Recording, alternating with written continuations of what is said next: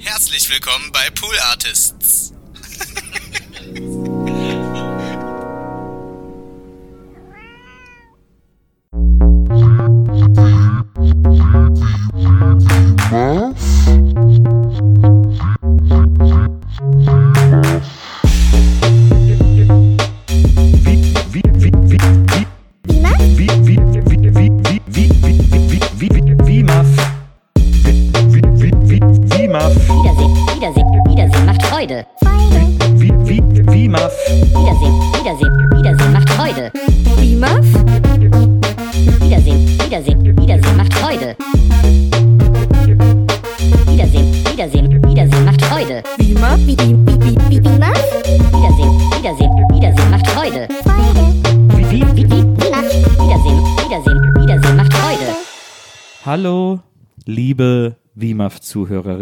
Herzlich willkommen zu einer neuen Folge des Podcasts Wiedersehen macht Freude. Ein Podcast über Filme, die viele vielleicht lange nicht mehr gesehen haben oder über Filme, die viele oft gesehen haben und vielleicht lange nicht mehr daran gedacht haben oder auch für Filme, die viele immer noch gucken und an die viele auch immer wieder denken.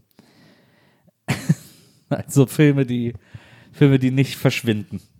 so. In welche Kategorie fällt denn das Sonic? Ja, Sonic ist natürlich äh, sondergelagerter Spezialfall, aber ähm, die Kategorie des äh, Filmes, über den wir heute sprechen wollen, die ist natürlich beliebte Filme, die immer wieder geguckt werden. Ähm, und ich möchte bei dieser Reihe vielleicht noch hinzufügen von Menschen mit zu viel Zeit. Äh, denn von solchen wurden sie auch gemacht. Wir reden nämlich von diesem Dezember. Wir gucken jeden Dezember mal rein. Vor zwei Jahren war das alle Harry Potter Filme, letztes Jahr alle Star Trek Filme. Dieses Jahr haben wir die besondere Freude, alle Filme aus dem Herr der Ringe Universum, aus dem Tolkien Universum zu gucken. In unserem Dezember mit dem Hashtag Beutlehim, äh, unter dem wir uns online versammeln, um über diese Folgen zu sprechen. Es gibt eine frohe Botschaft, denn wir haben den dritten Teil von Herr der Ringe geschafft. Ähm, das heißt Bergfest, die Hälfte ist rum, aller Filme, die wir gucken müssen. Und äh, damit sind dann auch schon viele Stunden ähm, geschafft. Diesen Podcast würde ich alleine im Leben nicht machen. Die Idee, die dahinter steckt, äh, in, in den regulären Monaten, in den regulären Monaten ist, ist es Filme zu gucken, darüber zu reden, Spaß zu haben, manchmal keinen Spaß zu haben, dazwischen äh, Lindenstraße zu genießen. So funktioniert der Podcast normalerweise. Im Dezember äh, ist das anders. Im Dezember wird WIMAF umfunktioniert zur Folterkammer, zur Kammer des Schreckens, zur, äh, zum, zu einem Ort voller Leid Harry und Pein. Potter Referenz. Zu einem Ort voller Leid und Pein. Ähm, Pain and Gain. Oh, den würde ich gerne mal wiedersehen. Ähm, auf jeden Fall ein Ort der, äh, der Düsterheit, ein Ort des Schreckens, ein Ort des Schmerzes. Und äh, die, die große Folterkellermeisterin, die Frau mit dem Schlüssel und der Kapuze, mit der Axt und dem Pfeilbeil, ähm, die Frau, die hier sozusagen ab und aufschließt ähm, und alles verwaltet, schaltet und nach ihrem äh, Gutdünken geschehen lässt, ist niemand Geringeres als die fantastische Maria Bokelberg. Warum bin ich denn jetzt hier plötzlich der Hausmeister?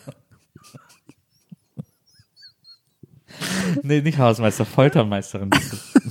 Aber ich verwalte alles, ich habe die Schlüssel, ich trage eine Kapuze. Das ist die große Verantwortung als Foltermeisterin. Das, ich bin einfach die Hausmeisterin. Das Oder Ding ist, übrigens, hi. hi. Wie sagt man, warte mal, äh, irgendwas Management, Asset Management? Nee, Also Facility Management. Facility Manager bin ich. Das Ding ist, ich lobe dich ja völlig zu Recht in jeder Folge hier über den grünen Klee, über den berühmten grünen Klee. Jedes meiner Worte ist absolut berechtigt und, äh, und, und richtig. Und da habe ich gedacht, ich muss mal wieder die Stakes ein bisschen low setten, damit es irgendwie wieder, damit wir wieder eine Fallhöhe haben. Ja. Also, Und man muss ja dazu sagen, auch es mag als Kritik gelesen werden, Ja. aber du bist ja auch die große Verhinderin von Weihnachten. Ja, das stimmt. Ja. Und äh, das, das lesen circa zwei bis fünf Leute als Kritik und alle anderen lesen das als Rettung. Und als großes Kompliment. Das ist ja so wie, ich bin die Verhinderung, setzt jetzt hier ganz schlimme Sachen ein. Überlasse ich euch. Von zum Beispiel Sterben. Das, das ist eine schlimme Sache. Da sind wir uns ja wohl alle einig, oder? Naja, wenn man, äh, wenn man sich das Ende des Films, den wir heute besprechen, anguckt, anscheinend ja nicht. Gut, ne? Wie fandst du, wie ich das gemacht habe? Also. gut. Hast du gut gemacht. Also so, äh, so emotional deep wie in dem Film, den wir heute besprechen, wird es an Weihnachten nicht. Das kann ich auf jeden Fall schon mal ähm, ganz klipp und klar sagen. Ähm, wie du guckst. Weil ich nicht weiß, ähm, wann wir von diesem Thema endlich weiterziehen. Niemals. Okay. Niemals. ist okay. Also Herr der Ringe 3. Die Herr der Ringe Rückkehr 3. des Königs. Heißt der ja. Richtig. Absolut richtig. Vielen Dank. Ähm, wir haben den geguckt, wir sind am Ende. Ich glaube, dass. Ich, warte, ganz kurz. Nö, Bevor- na klar, Bevor Nils, du kommst ja nie zu Wort, lass es raus. bevor wir in den Film gehen. Ich will nur, dass wir hier eine gewisse. Äh, Was ja, glaubst du, wie viel Prozent skippen, skippen immer deine Einleitung vor? Keine Ahnung. 100? Prozent? Ja. Das glaube ich. Aber ist mir egal. Den Luxus äh, gönne ich dir, mir und uns. Dankeschön. Das klang sehr giftig. Nee. Ähm, haben wir noch irgendwas, äh, müssen wir jetzt, so wie letztes Mal, irgendwas mit den Hörern besprechen, bevor wir in den Film gehen? Wir haben uns sehr gefreut. Viele von euch haben uns ja Stimmt. Mut zugesprochen. Wir haben sehr, sehr viele süße Mails bekommen, die Ja. uns äh, wiederum äh, genau auch, auch sehr zu Herzen gegangen sind, aber auf die gute Art. Also wirklich so bestimmt 30 Mails oder so. Ja. Es gab auch eine Mail von jemandem, der gesagt hat, äh, mit Kritik nicht umgehen können. Nee, nee, nee. Die hat geschrieben. Und wir machen jetzt genau das, was sie kritisiert, dass wir von unseren Kritikern mehr Freundlichkeit einfordern und uns dann aber über sie lustig machen. Und Achtung, das ist nicht die feine englische Art, hat sie geschrieben. Und das finde ich so lustig, weil Englisch wird oft so hergezogen für Dinge, ne? Wie Ja. schiefes Englisch und Englisch ist modern. Kommt das eigentlich wegen, wegen dem vermeintlichen schlechten Szene der Engländer? Schief ist Englisch und Englisch ist modern? Oder wo kommt dieses schief ist Englisch her? Also den Spruch kenne ich gar Du nicht. kennst ihn nicht? Nee, Schief ist Englisch und Englisch ist modern? kenne ich nicht. Noch nie gehört? Nee. Okay, dann muss ich es jetzt googeln. Also ich glaube, du hast es mal gesagt, aber sonst habe ich in meinem Leben ist der mir nicht begegnet. Klingt wie ein Zitat aus irgendeinem Film oder so. Könnte so ein Bud Spencer Film sein. Dann müsstest du es ja eher wissen als ich. Ja, aber Zieh, lass uns weiterziehen. es, lustigerweise ist ja die feine englische Art, wenn man sich England heute anguckt mit Brexit und Boris Johnson und so, auch gar nicht so eine Art, die ich praktizieren möchte. Hier, es ist übrigens eine Redewendung. naja. Die Redewendung schiefes Englisch und Englisch ist modern kennt nur die Hälfte der älteren Befragten. Die jüngeren Teilnehmer kennen sie gar nicht. Der Ursprung dieses Ausdrucks liegt in der schief getragenen Bastenmütze der britischen Soldaten. Ja, und es wissen ja viele, dass ich damals im Krieg war. Aber ich finde es gut, dass du erstmal gesagt hast, dass es um die Zähne geht.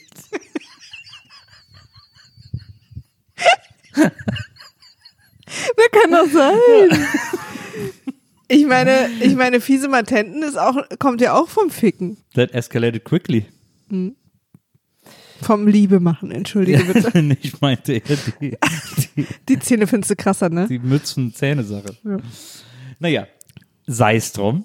Ähm, bald ist England nicht mehr unser Problem. Noch drei Wochen. Ciao. Ciao, Nee, Kakao. Goodbye. Ja. Ciao, Chocolate. ähm. Aber noch äh, reden wir hier über die Verfilmung ähm, der Buchtrilogie eines englischen Autors. Wir bedanken uns auf jeden Fall sehr bei euch für die Post. Das hat uns wirklich sehr gefreut. Es wirkt so, als hätten wir das so gewollt, so Fischen for Compliments. Nee, überhaupt nicht. Aber war wirklich Ich fand es wirklich ganz toll, weil ähm, und Nils kann das bestätigen und ich bin da natürlich auch manchmal sehr schnell in meinen Emotionen. Aber nach so ein paar der E-Mails hatte ich kurz überlegt, ob wir ähm, Herr der Ringe Weihnachten sein lassen.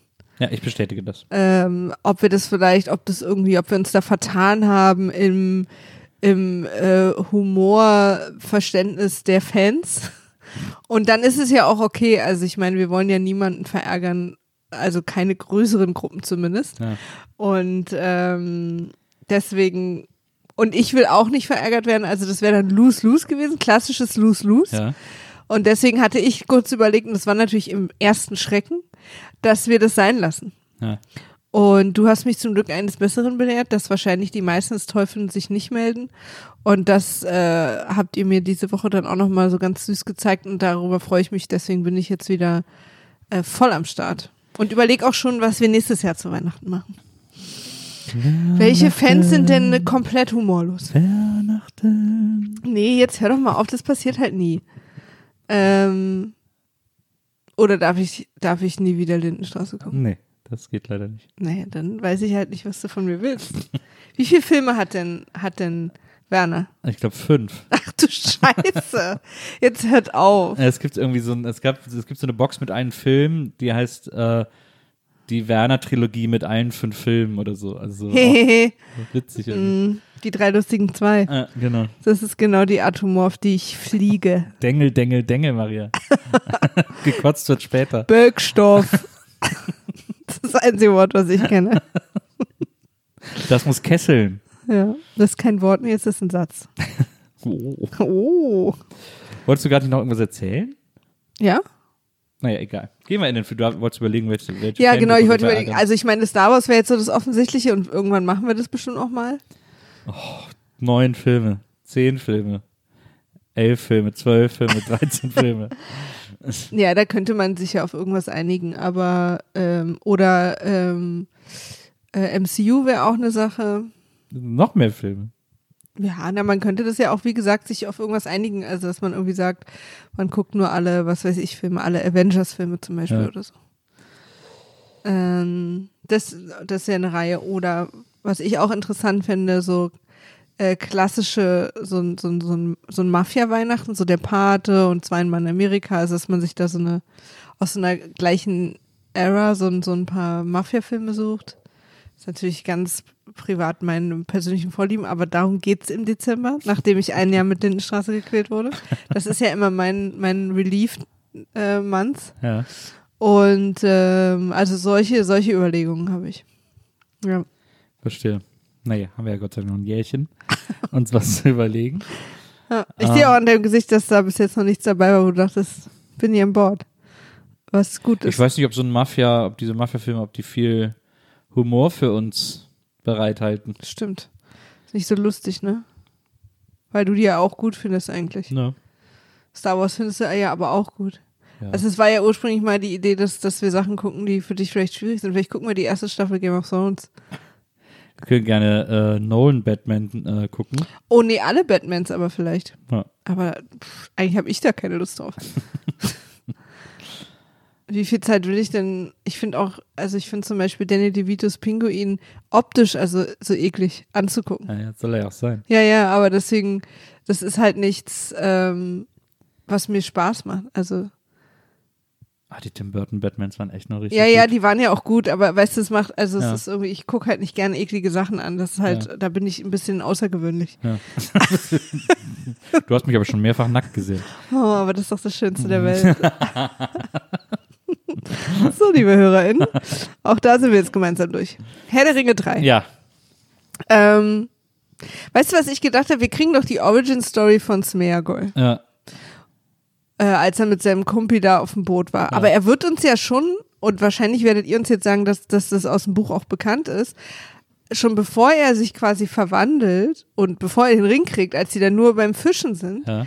sieht er schon so ein bisschen aus, wie so, wie man so böse Leute aussehen lässt, oder? Ja, Findest du auch? ja. Also so dieses, und damit meine ich jetzt natürlich diese, diese Stereotypen, die dann in Filmen benutzt werden, ne? dieses Blasse, die Augenringe, die verfitzten, Ja. fettigen Haare und so Ja. auch so, guckt so ein bisschen gierig irgendwie.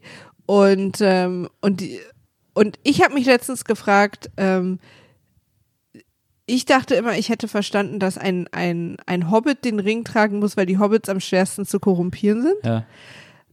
Ähm, aber Smeargol war ja quasi innerhalb von 0 bis 2 ein Mörder. Absolut. Das ist nämlich auch das, was ich da gedacht Ja. habe.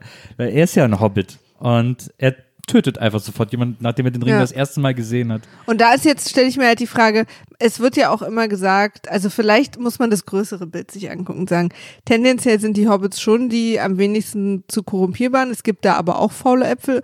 Und Frodo war ja auch noch ganz speziell der Auserwählte. Also Frodo ist ja quasi nicht zufällig gewählt worden. Ja. Aber also dann braucht man auch Also Sam war ja auch ganz schnell korrumpiert. Also, weißt du, wurde uns ja gezeigt. Der konnt, wollte den Ring ja auch schon, obwohl er ihn nur ganz kurz hatte, Frodo nicht zurückgeben. Also dann war es vielleicht diese Hobbit-Sache da, oder?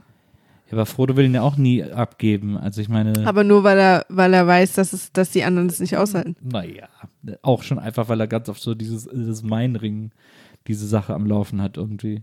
Mhm. Ähm, er will ihn ja am Schluss auch nicht in den Berg werfen und so. Aber jedenfalls gibt es bestimmt irgendwie eine Geschichte, dass er schon immer Ja, irgendwie böse war und so- aber so aber aber, aber so im. Film ist es halt nicht gut erklärt, Ja, weil es ist so- im Film denke ich halt so, hey, ich denke, die Hobbits sind halt so besonders.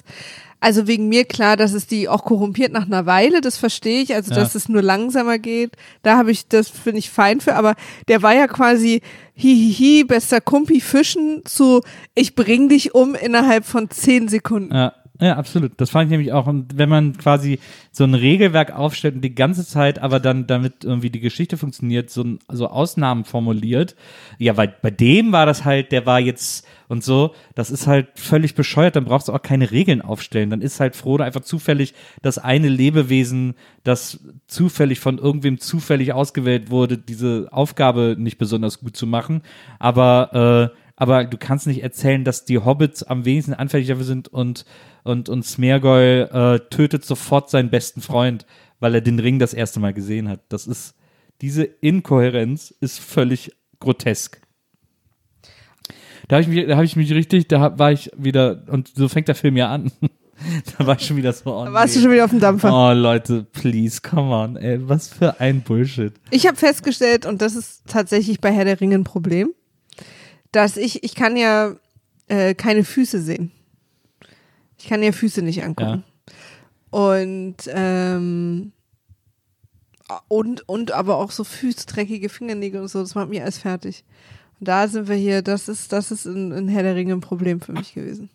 Ja, aber so dieses, also was auch im dritten Teil wieder zum Tragen kommt, der dritte Teil hat viele gute Momente, aber was da auch wieder ganz viel zum Tragen kommt, ist dieses, sind diese, äh, diese Regelausnahmen und Hauruck-Zufälle und so, nur damit irgendwie die Story, damit die Figuren logisch oder nicht logisch, aber damit man die Figuren irgendwie dahin kriegt, wo sie hin müssen und so. Das ist in diesem Film wieder so viel, auch mit, äh, mit Pippin und der Kugel, ähm, wo er diesen Anfall kriegt, weil sie diese Kugel von Saruman ähm, äh, äh, irgendwie finden und er so da nicht weggucken kann, weil da Saurons Auge drin ist. Äh, und er die nachts dann sogar Gandalf, also er jetzt ist man nicht nur, jetzt sind nicht nur alle süchtig nach dem Ring, jetzt sind auch alle süchtig nach der Kugel.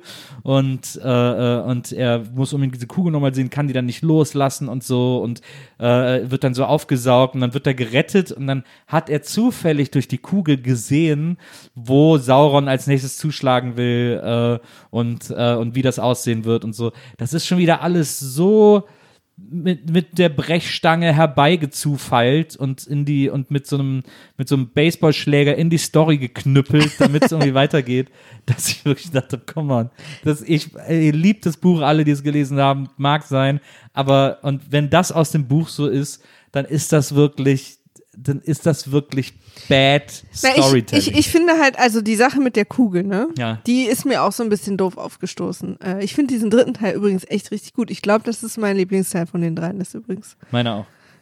Du hast gestern auch gesagt, der in der Mitte ist dein Lieblingsteil. Ja, aber der dritte ist, da ist dann, also ist dann vorbei am Ende.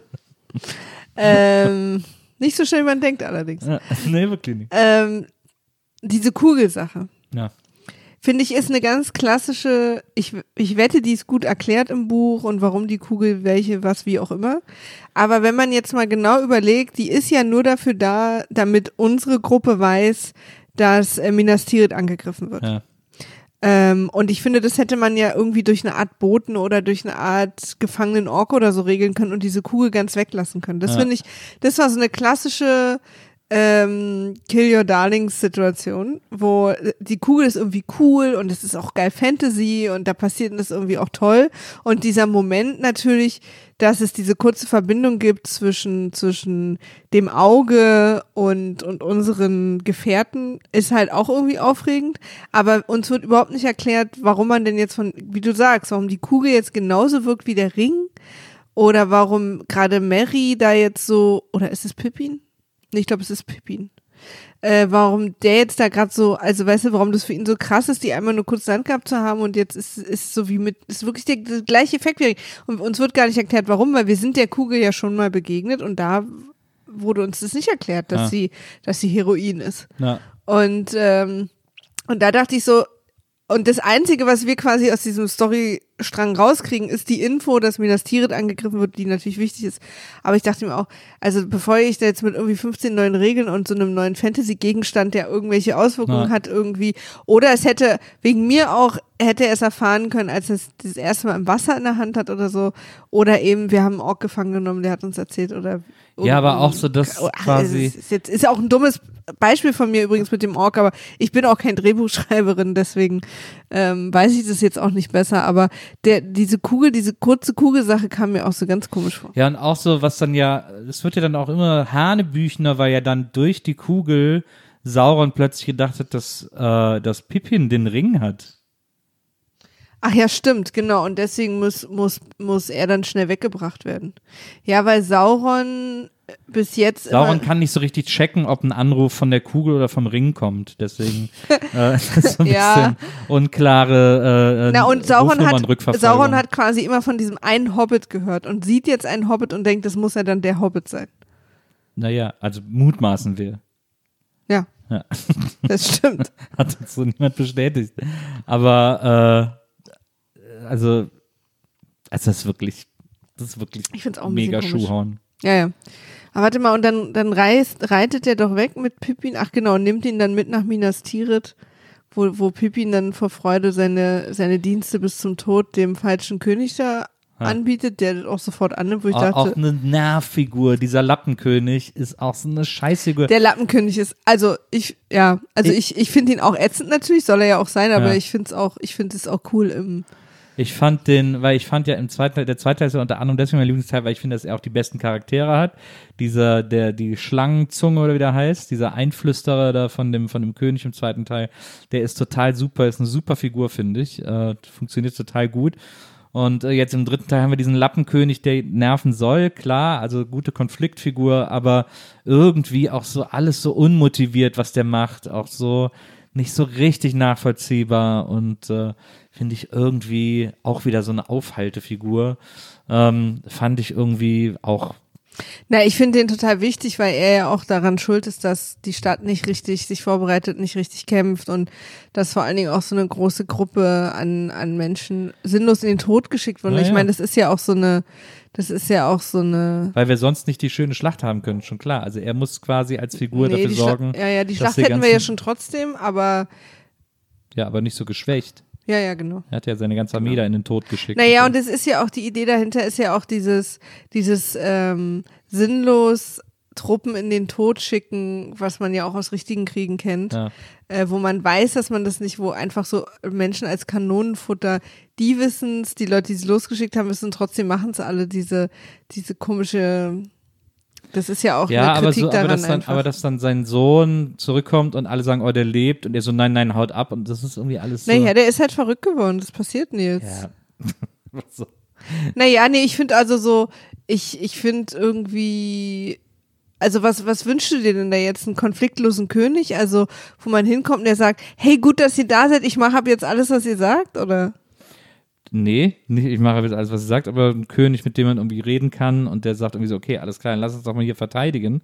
Und dann so eine A-Team-Sequenz, wie sie so äh, Mina Tanda vorbereiten und, äh, äh, und da irgendwie. Weißt du, wie du es genannt hast? Matthias Rust. ja, sie Jetzt Matthias hat zu Minas Tirith Matthias Rust gesagt. Nee, aber, nee aber, aber es ist doch eigentlich total spannend, wenn man so, wenn man irgendwo hinfährt und man oder reitet in dem Fall und das, man denkt, das ist jetzt, da ist jetzt die Rettung und da und dann ist da aber vor Ort, also er ist ja auch nicht der König so richtig, sondern der Truxes, also ne? ja, Und das heißt, dass seine ganze äh, Herrschersituation ja auf einem nicht so richtig guten Claim basiert. ja, Und deswegen ist er ja auch total paranoid und deswegen ist er auch total konfliktscheu und so, weil er, weil er sich nicht traut, irgendwas zu machen, was an seinem eh schon sehr wackeligen Claim wackeln könnte. Deswegen finde ich das total klar, dass er dann am Ende verrückt wird und den Sohn, den er eh nie mochte, irgendwie mit sich selbst verbrennen will, ist halt einfach, aber sitzt da mal ein paar Jahre in so einem Thronraum. Weiß nicht, wie du dann noch drauf bist, Nils. besser auf jeden Fall, besser. Ähm, ich würde da gute, da kann man gute Partys feiern und so. Äh, Gerade als König hat man da guten Zugriff auf Partyressourcen. Ja. Aber man muss Wahnsinn. Also ich, ähm, pass auf, ich habe eine ganz große Verwechslung aufgedeckt bei mir. Ich habe festgestellt, und natürlich auch wahrscheinlich zum ersten Mal, dass ich immer in meinem Kopf Helms Klamm und Minas Tiere zusammengeführt habe. Und zwar ist mir das aufgefallen, als wir nach Helms Klamm das erste Mal gegangen sind im Film, im zweiten Teil. Ja. Dass ich so enttäuscht war, wie klein das ist, weil ich hatte es viel größer in meinem Kopf in Erinnerung. Ja. Und als ich gestern oder vorgestern haben wir es gesehen, glaube ich, Minas Tirith gesehen habe, dachte ich, ah, weil das, ich dachte, das, also ich dachte, weil es quasi beides so eine Steinmauer, Steinburgen äh, Burgen sind, Dörfer, die in, in so einen Berg reingebuddelt worden sind. Ja.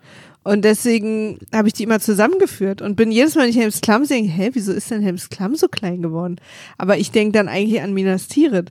Und dann denke ich auch jedes Mal bei der Helms Klamm-Schlacht, wann kommt denn jetzt der Teil, wo die am Tag alle auf dieser großen Weite sind und die Elefanten kommen? Weil wir die Elefanten ja im zweiten Teil, Olifanten. ja, sorry, weil wir die im zweiten Teil ja auch schon losgehen Ja, sehen. ja. Und erwarte dann sozusagen, und immer beim Gucken fällt mir wieder ein, ach so, nee, das sind ja zwei komplett verschiedene Schlachten an zwei komplett verschiedenen Felsenschlössern. Ja. Ich finde es interessant, dass bei, äh, dass in Tolkiens Welt äh, Festungen immer nur jemandes irgendwas sind. Also äh, Helms Klamm, Minas Tirith, Marias Flöte, so irgendwie die ganze Zeit. Was genau ist denn Marias Flöte? Was stellen wir uns darunter vor? Aber Wir äh, haben beide mal wieder festgestellt, dass wir ein bisschen enttäuscht sind von diesem komischen Königsdorf, weil das so klein aussieht. ja, Wo, ähm, Ganz schön für einen König. Wie heißt der denn? Jetzt komme ich gerade nicht auf den Namen von dem König, der jetzt hier auch diesmal wieder so ein bisschen, Tyradion. ja, Theodem ist es, glaube ich, aber ich weiß nicht, ob so sein Sohn hieß. Nee, sein Sohn hieß, nee, seine Frau, ach, was weiß ich. Eowyn. Ihr wisst, ja, Eowyn ist, glaube ich, das Mädel. Ja. Aber ich glaube, der, aber dann heißt der Bruder bestimmt Theodem und der. Rodonderondron. Wir wissen, glaube ich, aber alle, wen ich meine, den rothaarigen König. Ja. ähm, der auch hier wieder so ein bisschen am Anfang sagt, sie sind uns auch nie zur Hilfe gekommen. Ja. Ähm, wo ich so dachte, ich finde irgendwie gut, obwohl er ja vermeintlich zu den Guten gehört, dass Tolkien immer noch die Menschen als nicht besonders edle Gruppe darstellt. Ja. Also, dass auch wenn sie zu den Guten gehören, auch wenn sie sozusagen, wenn man diesen, diesen Strich mal so ganz stumpf ziehen will zwischen Gut und Böse in dem Film, ähm, sind sie, machen sie trotzdem nicht immer das Richtige und sind ängstlich oder eitel oder ähm, treffen falsche Entscheidungen oder so. Ja, man muss wirklich sagen, Solidarität äh, ist etwas, was vor allem in unserer westlichen Gesellschaft echt krass unausgeprägt ist. Also es ist auch nochmal von Land zu Land verschieden, aber so hier die nördlich, die nordwestlichen Staaten, bei uns ist es bei den meisten mit der Solidarität nicht besonders weit her. Das sieht man jetzt gerade auch wieder ähm, auf der ganzen Welt. Kann ja auch äh, in einem System, in dem sozusagen Kapitalismus das Ziel ist. Also das Ziel in unserer Gesellschaft ist, und das kriegen wir von Kind auf eingebläut, Geld verdienen. Weil Geld bedeutet Schutz für deine Familie, Essen, Schutz im Alter und so weiter. Du musst so viel wie möglich Geld verdienen. Ja. Und auf dieser Basis ist natürlich, da ist Solidarität ja im Weg. Ja, Weil Solidarität würde ja bedeuten, abgeben. ja. Also eigentlich müssten wir von Kind auf beigebracht bekommen, so viel wie möglich Menschen glücklich machen oder retten oder helfen oder äh, sichern. Ja. Und nicht immer nur dieses, du musst dich absichern. Alle anderen zehnter Schritt. Und, und diese beiden Systeme äh, gehen halt so total gegeneinander. Also war Tolkien Sozialist, Keine Ahnung. so wie alle diese Utopien entwerfen, auch bei Star Trek und so. Ist das immer gleich Sozialismus? Ah, Gibt es nur die beiden Sachen? Also die Ist- menschliche Fantasie, die menschliche Gesellschaftsfantasie hat bisher erst diese zwei Sachen äh, hervorgebracht. Jetzt mal abgesehen von Diktatur und so. Die da ja quasi dann, es gibt ja auch kapitalistische Diktaturen äh, und sozialistische vor allem. Ich glaube, ich kenne mich zu wenig aus. Ich weiß nur, dass mir mein ganzes Leben immer gesagt wurde, ich soll möglichst viel Geld verdienen oder über Geld verdienen. Also Geld ist das Wichtige, Geld ist das Ziel. Ich muss alles dem unterordnen. Also vom Großen bis ins Kleine auch. Also die Wahl meines Jobs, wie viel ich arbeite, aber auch, mache ich jetzt mal einen Tag frei oder arbeite ich lieber? Ähm, egal wie es mir geht, Hauptsache es kommt, es muss halt, das Geld muss weiterfließen. Also die Prioritäten sind immer Geld. Aber ich glaube, ich, ich glaube, ich glaube, viel schwieriger ist ähm, eine nicht rein kapitalistische Logik, aber die, äh, die Idee, dass nur Arbeit sinnstiftend ist für Menschen. Ähm, das ist ja auch, das ist ja auch im Sozialismus. Also der Sozialismus, ähm, da sollten ja auch alle gemeinsam Dinge erarbeiten, damit sie sozusagen un unabhängig sind als Volk. Ähm, und auch da wirst du nur über die Arbeit definiert, nur darüber, dass du arbeitest und dass du möglichst viel arbeitest und dich möglichst irgendwie für den Staat aufopferst. Und im Kapitalismus ist halt die Idee, dass du möglichst viel arbeitest und dich fürs Geld aufopferst und so. Eigentlich ist am Ende läuft immer alles darauf hinaus, dass vor allem Erwerbsarbeit ähm, als, als das Heilmittel, als das Versprechen ähm, der Seligmachung, äh, ist natürlich auch eine sehr protestantische Logik. Ja, aber ich weiß nicht, ob das stimmt. Also wir als Gesellschaft respektieren ja auch sehr stark Menschen, die nicht arbeiten, aber sehr viel Geld haben.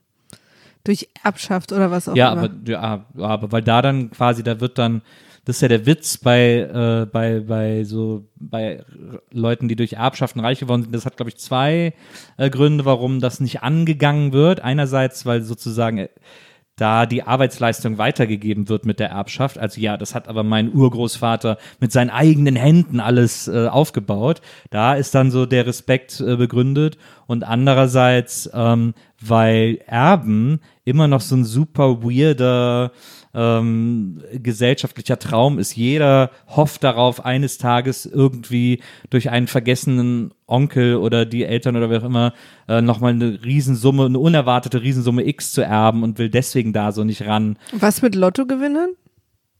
Ich habe das Gefühl, reiche aber Leute sind sind, ja fein. voll selten. Lottogewinner sind ja mega selten. ja, Also, aber vom Gefühl her und was wir so kennen, auch nicht seltener als Und da, Erben. naja, und da werden ja vor allem bei Lottogewinnern gibt's ja dann immer die Stories, die alle Leute dann immer so gerne lesen darüber, dass die nicht klargekommen sind mit diesem plötzlichen Reichtum und innerhalb von einem Jahr 20 Millionen verbrannt haben und am Ende gar nichts mehr übrig haben und so. Das sind ja dann die Stories, die die Leute immer lieben irgendwie so. Hm. Weil sie sehen, haha, siehste, so geht's nämlich nicht durch keine Arbeit hier irgendwie reich werden.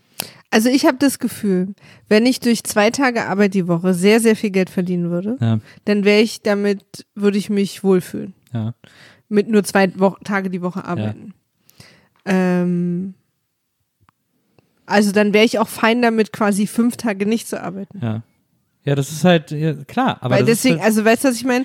Ich, ich nicht- glaube, dass der Wert eher an Geld hängt als an Arbeiten. Ich glaube, also die sozusagen alle, wenn du dir alle Parteien anguckst, ähm, da ist das Oberste ist immer Arbeit und Arbeitsplätze. Das ist, muss um, je, um jeden Fall verteidigt werden. Und das ist das, was dir immer suggeriert werden soll. Ich hatte ja auch mit Kevin Kühnert hier in der äh, NBE kurz darüber gesprochen. Nils Bokeberg Erfahrung mit Kevin Kühnert, gerne nachhören. Ähm, da habe ich kurz mit ihm darüber gesprochen, habe zu ihm gesagt, es kann doch nicht sein, dass immer nur Arbeit das Ziel ist, so wie irgendwie im äh, äh, da äh, äh, in, in Ostdeutschland gerade ähm, von der SPD äh, äh, Kohle ähm, Jobs erhalten werden für 10, 15, 20 Jahre, obwohl allen klar ist, Leute, Kohle kann hier nicht mehr irgendwie das Ding sein. Kohle ist hat überhaupt keine Zukunft. Kohle ist überhaupt nichts, was wir überhaupt noch abbauen sollten, weil wir sollten aber noch nicht mehr heizen, weil wir eine verdammte Klimakrise haben und so weiter und so fort. Also Kohle ist die unzeitgemäßeste Arbeitsplatz, weil es das, der unzeitgemäßeste Rohstoff ist, den es gibt. Trotzdem werden da noch Jobs äh, finanziert über Jahrzehnte, weil man sagt, ja, wir können die Leute jetzt nicht plötzlich ohne Arbeit lassen, anstatt zu sagen, lass uns doch mal überlegen, wie wir denen andere Arbeit geben können oder lass doch mal überlegen, ob es sogar eine Alternative zur bescheuerten Arbeit oder zur Erwerbsarbeit. Ich bin auch kein Fan von Grundeinkommen. Man kommt dann schnell aufs bedingungslose Grundeinkommen, wenn man so denkt. Äh, da bin ich auch kein Riesenfan von, weil irgendwie auch, ich finde zum Beispiel auch das Wort bedingungslos völlig bescheuert, weil das, es soll quasi nicht, also es muss eine Art Bedingung geben, äh, an dieser Gesellschaft teilzuhaben ähm, wenn man davon profitieren will, sozusagen. Und das muss aber nicht Arbeit sein. Das ist jetzt schwammig formuliert, aber deswegen bin ich auch kein hundertprozentiger Fan von dieser, von diesem äh, ähm, äh, BGE. Aber ähm, da sieht man, dass es so, mir fehlt total die wirtschaftlich äh, kompetente Fantasie, um mir andere Systeme als Kapitalismus und Sozialismus vorzustellen. Und das regt mich eigentlich am allermeisten auf. Ich verweise da auf Star Trek. Da wird Naja, Geld, eben, wie gesagt, ja, habe ich ja gerade eben als Beispiel erwähnt. Das Geld ja wieder, durch Wissen ersetzt. das ist ja wieder total sozialistisch eigentlich. Ja. Ja, wahrscheinlich schon. Ich glaube, dass mir nicht so richtig die Definition von Sozialismus klar ist. Ich glaube, deswegen kann ich das nicht ge- genau beantworten. Naja, im Grunde genommen eine Gesellschaft, die darauf aufgebaut ist, dass man für die Gesellschaft ähm, wirkt. Also, dass wir alle gemeinsam versuchen, ein äh, gemeinschaftliches, die Gesellschaft als gemeinschaftliches Projekt zu begreifen, äh, in dem jeder irgendwie seinen Teil dazu beiträgt, dass die läuft. So, quasi. Ja, ich weiß auch nicht. Also ich denke nur manchmal, wir finden Sachen, also Gedanken, die Menschen haben und Meinungen, die Menschen haben von vor, sage ich mal, 20, 25 Jahren, total veraltet. Wir finden, wie, ähm, wie, wie die Ansicht ist, wie Frauen und Männer miteinander sein sollen ähm, oder halt Menschen miteinander sein sollen, wie wie so bestimmte Dinge gesehen werden, aber auch Mode oder Musik, also ganz viele Sachen veralten ja immer ganz Ja. schnell. Und wir finden es so altmodisch und, und, und jetzt ist es modern. Ja. Und es geht ja relativ schnell auch, ne? Überleg mal, was in den 80ern noch irgendwie für, für Sachen, für Regeln galten, auch gesellschaftlich, die jetzt ja schon lange Ja. nicht mehr gelten. Und auch echt super falsch wirken. Aber es gibt bestimmte Sachen, weil die zu groß sind, die seit 300, 200, 100 Jahren gelten. Weil sie sich da irgendwelche Typen, die vor 300 Jahren quasi die nach den gesellschaftlichen und menschlichen Regeln von vor 300 Jahren gelebt Ja. haben. Oder sagen wir 250. Und die haben dann irgendwas erfunden, sei es eine Art, wie die Gesellschaft zusammenleben muss, Ja. sei es eine Art, wie, wie Menschen bestraft werden. Gefängnis ist ja auch nur was Ausgedachtes. Man Ja. kann, es gab, Gefängnisse gibt es übrigens noch gar nicht so lange. Ich habe darüber meine Hausarbeit geschrieben. Früher wurden Leute quasi öffentlich bestraft und konnten dann weiter normal, also keine Ahnung, Hand abgehackt oder, oder irgendwie Brandzeichen oder was auch immer und konnten danach sofort nach Hause weitermachen, weil es die Idee von Einsperren nicht gab. Ja. Sie wurden öffentlich bestraft, damit alles sehen, damit sie einerseits es nicht nochmal machen und andere sehen, aha, okay, wir machen das auch nicht. So. Irgendwann wurde Einsperren erfunden. Ist ja Ähm, auch eine Industrie. Also, ja, ja, total. Das, das sowieso. War es Ja. ja. nicht von Anfang an, aber so. Äh, dann wurde, und es wurde irgendwann auch die Idee von Menschen erfunden, die genauso sind wie wir, trotzdem aber irgendwie über uns stehen und irgendwie eine Waffe kriegen und, und, und eine Uniform und jetzt Polizei sind. Ja. Das sind alles uralte Ideen. Ja. Und ein paar davon wurden quasi auch der Zeit immer weiter angepasst und sind auch völlig okay. Ja. Aber manche, an die traut sich einfach keiner ran. Und ich finde es deswegen so interessant, weil es so die, weil wir so bereit sind, Sachen, die vor 20 Jahren oder 30 Jahren irgendwann so wegzuwerfen, zu sagen, die Leute wussten ja nicht, wie es heute ist. Also das ist ein, ein Gedanke seiner Zeit, ein Kind Ja. seiner Zeit, wie auch immer. Und wir, wir ziehen nach vorne und wir wollen immer alles neu und anders. Ja. Aber bei so ein paar Sachen, die irgendwie 200, 300 Jahre alt sind, von Menschen, die alle nicht mehr leben. Die haben äh, ohne Strom gelebt. Die haben irgendwie, die, die, da war irgendwie, äh, keine Ahnung, also da ist man noch zu den Leuten mit ins Schlafzimmer gegangen bei der Hochzeitsnacht, um zu gucken, ob die wirklich ficken. Also da sind einfach, das Leben war so anders als jetzt. Leute Ja. sind irgendwie 32 Jahre alt geworden. Und trotzdem sagen wir, das müssen wir behalten. Anstatt dass jetzt die Menschen, die jetzt gerade leben, unter der Gesellschaft, in der Gesellschaft, die es jetzt gerade gibt, sagen, tun wir mal so, als hätte es alles nie gegeben. Was würden wir eigentlich jetzt machen, wenn wir uns was ausdenken müssten? Ja. Um für bestimmte Dinge. Menschen beschützen, ähm, Kriminelle heilen oder in die Gesellschaft wieder integrieren, wegsperren. Was gibt's denn für Optionen? Ja.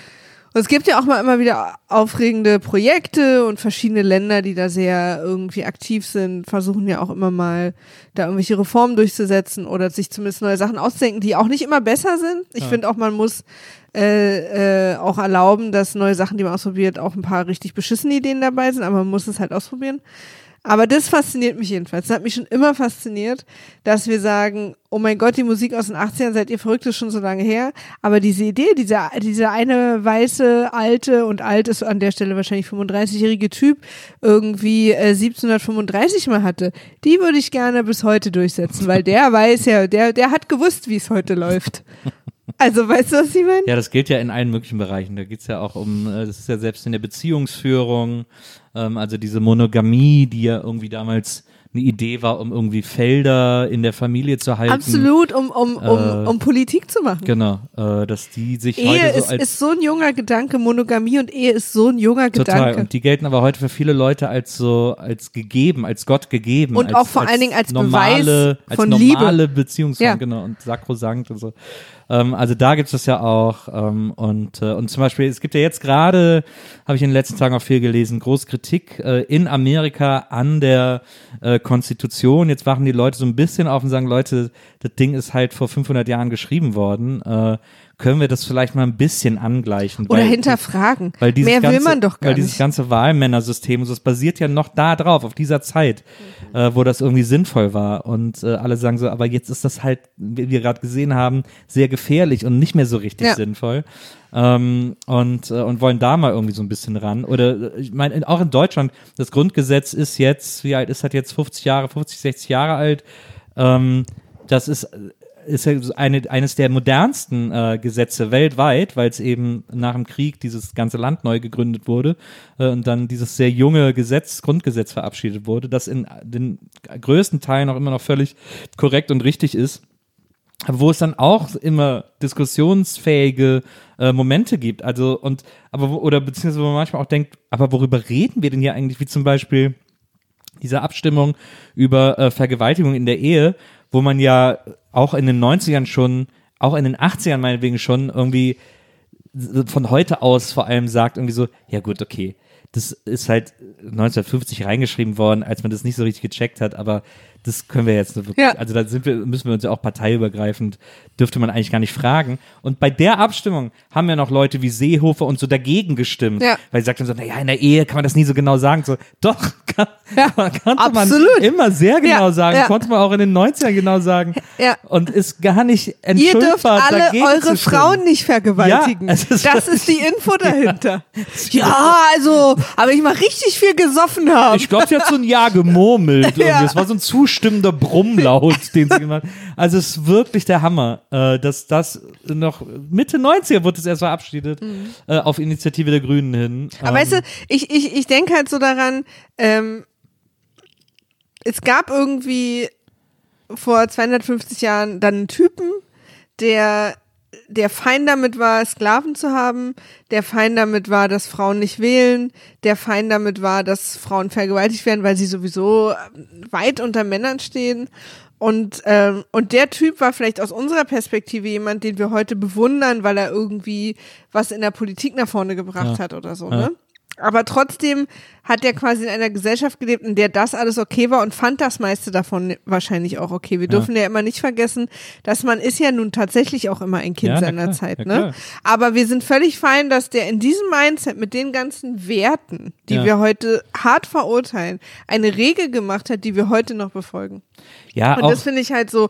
Und ich übrigens, nehmen wir mal an, also Menschen in 200 Jahren. Ja. Ich glaube, dass die auf uns, falls es uns dann noch gibt, das ist ja highly doubtable mit der Klimakrise, aber falls es in 200 Jahren noch Menschen Ja. gibt, äh, werden die äh, auf, auch, wie wir es ja auch tun, auf unser Jahrzehnt oder Jahrhundert zurückgucken und sagen, meine Güte, waren das Barbaren. aber sag mal lieber in 200 Die haben sich mit nur einem ganz dünnen Papier und dazwischen mit ihrer Hand den Po abgewischt. Aber sag, äh, nicht mit den Muscheln meinst du, nicht mit den drei Muscheln. Ja.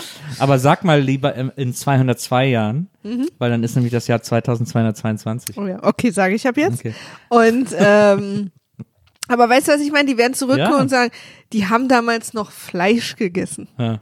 Oder die sind mit Verbrennungsmotoren gefahren. Das ist halt, das ist halt irgendwie in 200 Jahren für die Menschen gar nicht. Oder die haben irgendwie noch gestritten, ob man Menschen, die woanders im Krieg leben und sich gegenseitig umbringen, in einem sehr reichen Staat aufnehmen sollte. Na, ich Was befürchte, ist das werden mit sie denen auch. los? Ich befürchte, das werden sie auch in 202 Jahren immer noch versuchen, mit Händen nicht. und Füßen zu vermeiden. Ich glaube nicht. Ich glaube, dass es glaube, da sind die Menschen einfach, da, da werden die auch in 202 Jahren immer noch genauso scheiße sein. Nee, ich habe ich hab so ein total optimistisches Gefühl bei der bei so zukünftigeren Generationen gerade und das wegen dem Internet, weil weil wovor der Mensch immer anhat, ist Angst hat, ist das vermeintlich andere, was anders aussieht, was er nicht versteht, Kultur, Optik, alles. Davor hat man, das ist einem immer irgendwie kurz komisch, weil man auch Angst hat, sich falsch zu verhalten und so und weil es nicht das Vertraute ist, was man jeden Tag sieht. Durch das Internet und die Globalisierung und das sehe ich zum Beispiel auch schon an deiner Tochter, sind da so quasi Unwohlheiten, die wir noch vielleicht hatten, bei denen einfach gar nicht mehr da. Und wenn dieses Unwohlsein, diese Angst gar nicht mehr da ist, dann äh, fallen da auch ganz viele Sachen. Ich habe da ein gutes Gefühl bei. Ich glaube, was auf jeden Fall sein wird ist, in 202 Jahren, ist, dass sie sagen werden, guck mal, die hatten noch Facebook. Ja, Das, ist ich auch. wahrscheinlich, das ist wahrscheinlich der große Aber das, Gag das versuche ich sozusagen immer, wenn ich versuche, also auch äh, Entscheidungen zu treffen oder die Welt zu betrachten, ist immer so, wir denken jetzt, wir sind quasi Peak Menschheit. Ja. Aber wir sind auch nur irgendwie ein, ein Rotzschritt auf dem Weg zu nie perfekt sein. Aber das dachten die halt vor 200 Jahren auch. Ich finde es ja auch sehr äh, eklatant. Äh, man merkt daran, wie sehr das irgendwie aus der Zeit gefallen ist.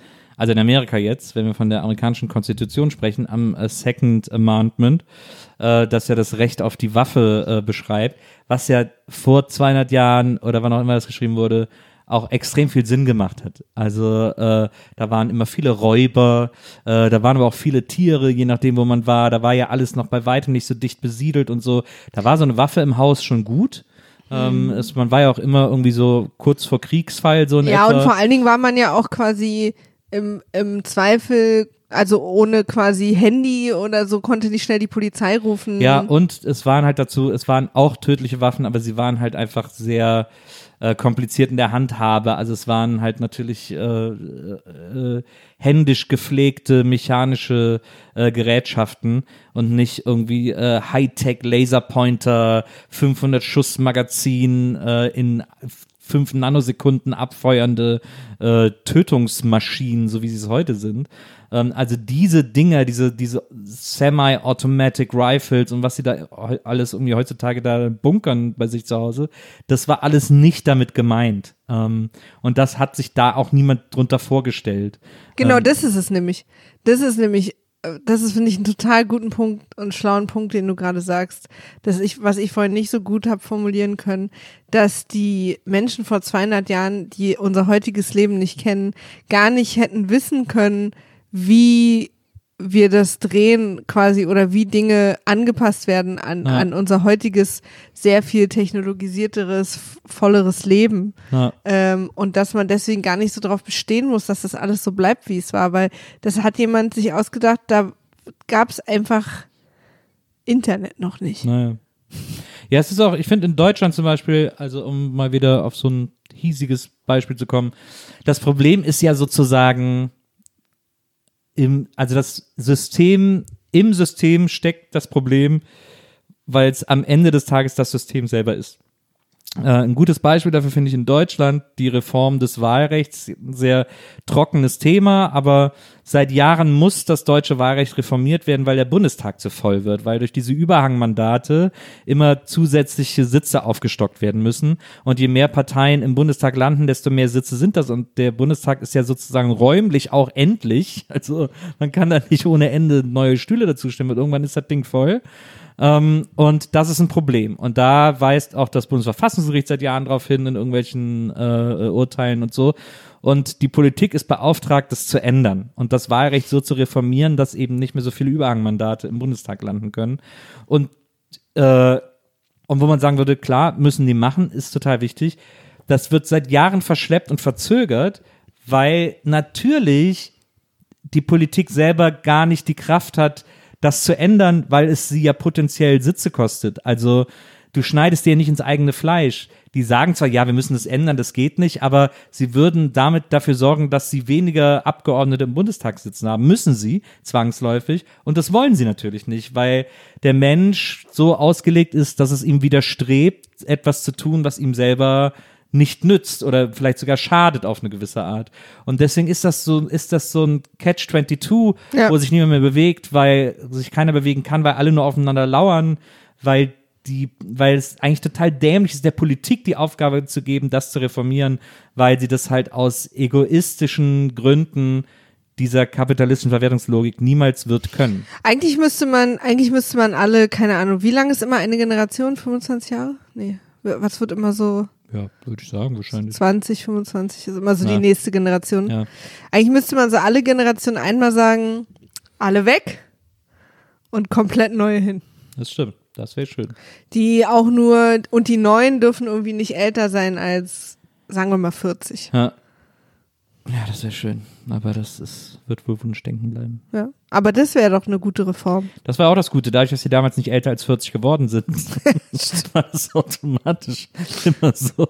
Aber sie sahen alle immer so alt Sie aus. sahen Ne? sehr alt aus. Naja, so Aber- Frühvergreisung. Meinst du so, meinst du, keine Ahnung, George Washington, hast du den jetzt so vor Augen?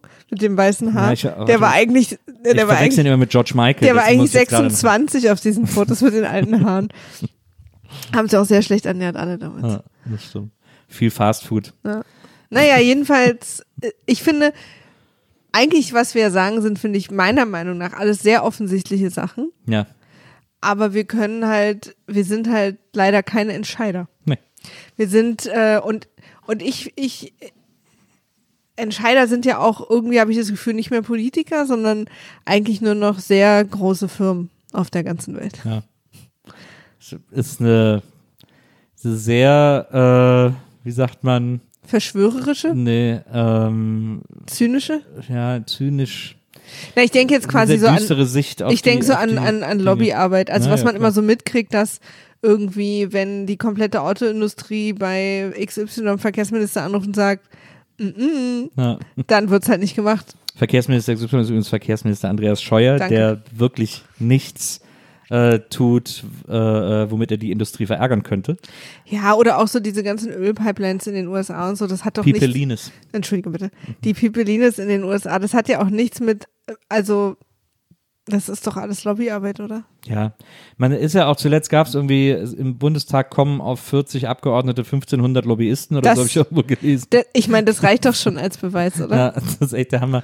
Man, also- und das ist auch wirklich, Ich weiß auch gar nicht, vielleicht sollten wir auch uns alles Geld sparen, diese Mittelsmänner Politiker da rausnehmen. ja, also vielleicht ist es auch einfach, ich meine, dieses Schimpfen dann auf Politiker ist ja einfach, aber man, wenn man sich vorstellt, dass ich jeden Tag von 100 Leuten beackert werde, äh, dass ich doch dies und das und jenes entscheiden möge, auf, auf mal auf subtile, mal auf unsubtile Art und Weise, das ist einfach überhaupt gar kein, kein einziger Mensch auf dieser Welt für gewappnet, da ewig zu widerstehen. Nee. Das gibt's einfach Ist nicht. auch, also man muss sagen, ich glaube, Politiker in Deutschland sein ist auch ein richtiger Scheißjob und ich habe da auch höchsten Respekt vor, wenn man sich da so reinwirft und was wirklich was Gutes und was verändern will, weil ich glaube, da musst du echt einfach so viel Ausdauer haben. Deswegen ist ja meine Idee, äh, die immer sehr unpopulär ist. Viele Leute ärgern sich ja immer, dass, dass Politiker irgendwie ihre Diäten selber erhöhen und so. Das sind aber Leute, Leute, wenn ihr euer Gehalt selber bestimmen könntet, dann würdet ihr es auch jederzeit erhöhen, wenn es geht. Also es sind ja auch Menschen, die da leben. Aber deswegen ist meine sehr unpopuläre Idee, dass Politiker den, das höchstmögliche Gehalt aller Zeiten bekommen. Politiker sollen im Monat 250.000 Euro verdienen, äh, finde ich meiner Meinung nach, um äh, um frei zu sein von diesen Beeinflussungsversuchen, um frei zu sein von diesen Versuchen, sie finanziell und, und mit Vorteilen so massiv zu beackern, dass sie irgendwann schwach werden. Manche früher, so wie Amtor, äh, oder manche später, wie äh, jeder andere Politiker. ähm, also das wäre, eigentlich wäre das die sinnvollste Idee, die man machen könnte. Äh, die sollen unfassbar viel Geld verdienen, damit sie da gar keine Motivation mehr haben, irgendwie äh, für zu routen und so. Ich meine, dann werden die Lobbyisten wahrscheinlich anfangen, deren Familienmitglieder zu entführen oder was auch immer, aber ähm, da kann man ja, das, da kann man sie ja vor schützen. Das wäre, eigentlich müsste so Politik funktionieren. Ich lasse das mal so stehen. mir ist das, das ist, ist für mich nicht zu, guck mal, die zu, Merkel, zu Ende mir ist, es, durchgedacht. mir ist es so scheißegal, was die verdienen. Ich bin da ja auch gar nicht neidisch, weil das echt so. Aber die Merkel, die kriegt irgendwie, die verdient gar nichts. Das ist echt, die kriegt irgendwie 6000 Euro im Monat oder so. Also klar gibt's da noch Prämien, bla, bla, Naja, bla. und vor allen Dingen müssen wir jetzt mal sagen, es gibt wirklich, für viele Leute ist das richtig krass viel Geld. Ja, ja, also okay, klar. Aber dafür, dass du die Lenkerin des der größten wirtschaftlichen äh, europäischen äh, Nation bist. Ähm, äh, Ja, na, vor allen Dingen, und- äh, sagen wir mal, verglichen mit diesen Top-Manager-Gehalten. Genau, allem, ja, ne? ja, genau. Also das ist Die äh, irgendwie teilweise 50.000 Euro im Monat kriegen. ja für so. nix für Eierschaukeln so Ja. und sie ist da echt am Rödeln. Ähm, das ist kein Vergleich, finde ich. Äh, und da, da finde ich es einfach, da ist natürlich dann so dieses so, ja, sie soll es eben machen wollen, weil sie es machen will und so bla bla. Das ist ja die Idee dahinter, äh, dass, dass sozusagen die Motivation aus der Aufgabe entstehen soll und so. Und ist auch sehr nobel gedacht. Und bei so Leuten wie Merkel ist das ja offensichtlich wahrscheinlich sogar auch der Fall. Ähm, aber das ist nicht, das so funktioniert das hier in dieser Gesellschaft gerade nicht. Und das muss, müsste meiner Meinung nach deswegen geändert werden. Nils? Maria? Gandalf. Die, die Merkel vom Mittelerde. Ich will ja nicht, äh, ich will, ich, ich liebe das ja eigentlich mit dir darüber zu diskutieren, das weißt du. ja. Aber wir müssen kurz nach Mittelerde zurück. Wir haben es unseren HörerInnen versprochen. Also, ich habe hier geschrieben. Ähm, Liv Tyler weint, weil jetzt ein Kind Kette hat. Jemand hat Liv Tylers schöne Kette einem Kind gegeben. Und Deswegen, sie, sie sieht das und fängt dann an zu weinen. Okay. Sie sieht ihren Sohn. Sie sieht, dass jemand diese Kette bekommt. Das ist sie, deswegen ist sie traurig. Ja, weil sie die so schön findet. 90s Schmuckdesign. Ihre Thomas Sabo Kette. Die reiten doch nach in das, also es gibt ja eigentlich ein, was ich auch so interessant finde an Herr der Ringe übrigens, ne? Ja, Dass eine riesengroße Gefahr ist ja, dass äh, Saruman oder für dich Samovar ja, diese riesen Ork-Armee aufstellt. Und das ist ja wirklich auch sehr beeindruckend, diese riesen Löcher im Boden und es geht Hm. ewig nach unten und da ist eine unfassbare große Maschinerie Ja. entstanden, die tausende von Orks hervorbringt. ja, Also diese Urukai, die Ah. Orks gibt's ja schon. ah, ja. Ähm, und das wird ja schon am Ende vom zweiten Teil besiegen wir das ja. ja. Und das ist ja auch eigentlich schon so ein riesen krasser Sieg. Also das ich, fand ich immer interessant an der Geschichte, ja. dass das quasi nicht alle auf einmal besiegt werden, sondern wir diesen riesengroßen Sieg haben, schon mittendrin. ja. Das fand ich immer cool. Also, und, äh, und wie du auch sagst, das ist ja auch so eine Anti-Industrie-Geschichte Ja, irgendwie. Und dann reiten die ja da alle hin und sind ja auch ein bisschen überrascht. Ach so, Isengard gibt's gar nicht mehr. Ja. Alles klar. Äh, und dazu muss ich nochmal sagen, als sie auf diese wasserüberflutete Gelände reiten, fand ich sie sehr leichtsinnig, weil wir wissen, da sind sehr, sehr tiefe Löcher drin. und sie reiten da einfach so drauf, als wäre es alles kein Problem. ja. Da treffen, da treffen sie ja auch Pippin und Mary äh, am Eingang zu Isengard, Genau, die so ein bisschen auf Dufte die machen. beide so super stoned sind. Also offensichtlich sollen die da irgendwie bekifft äh, sein. Aber wie kommst du darauf? Ja, weil die kommen zu diesem bei so, ey, das seid ihr. Ja, aber es ist die, es ist äh, das Taumeln der Glückseligkeit, Nils. Klar, äh, das ist, das ist auch das, was ich hier immer im Club in Berlin sehe. Na, also als du Am Rave irgendwie, da ist dieses Taumeln der Glückseligkeit, weil die Als- Musik so gut ist. als du heute vom Friseur gekommen bist, hattest du das auch. Ja, da hatte ich wirklich einen Taumeln der Glückseligkeit.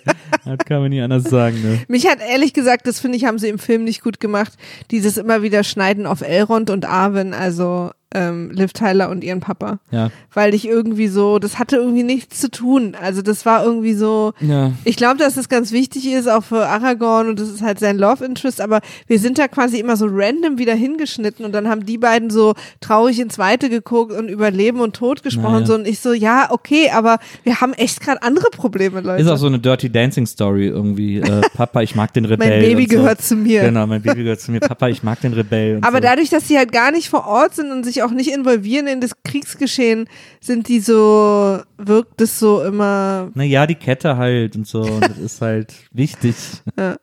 Ich fand es übrigens ziemlich eklig, als der, der König von Minas Tirith, da dieser Typ, dieser komische, wie der sich so Weintrauben und Tomaten auf den Teller schaufelt und die dann so eklig spritzend isst. Das hat mich auch sehr geekelt, wollte ich nur mal sagen. Verstehe.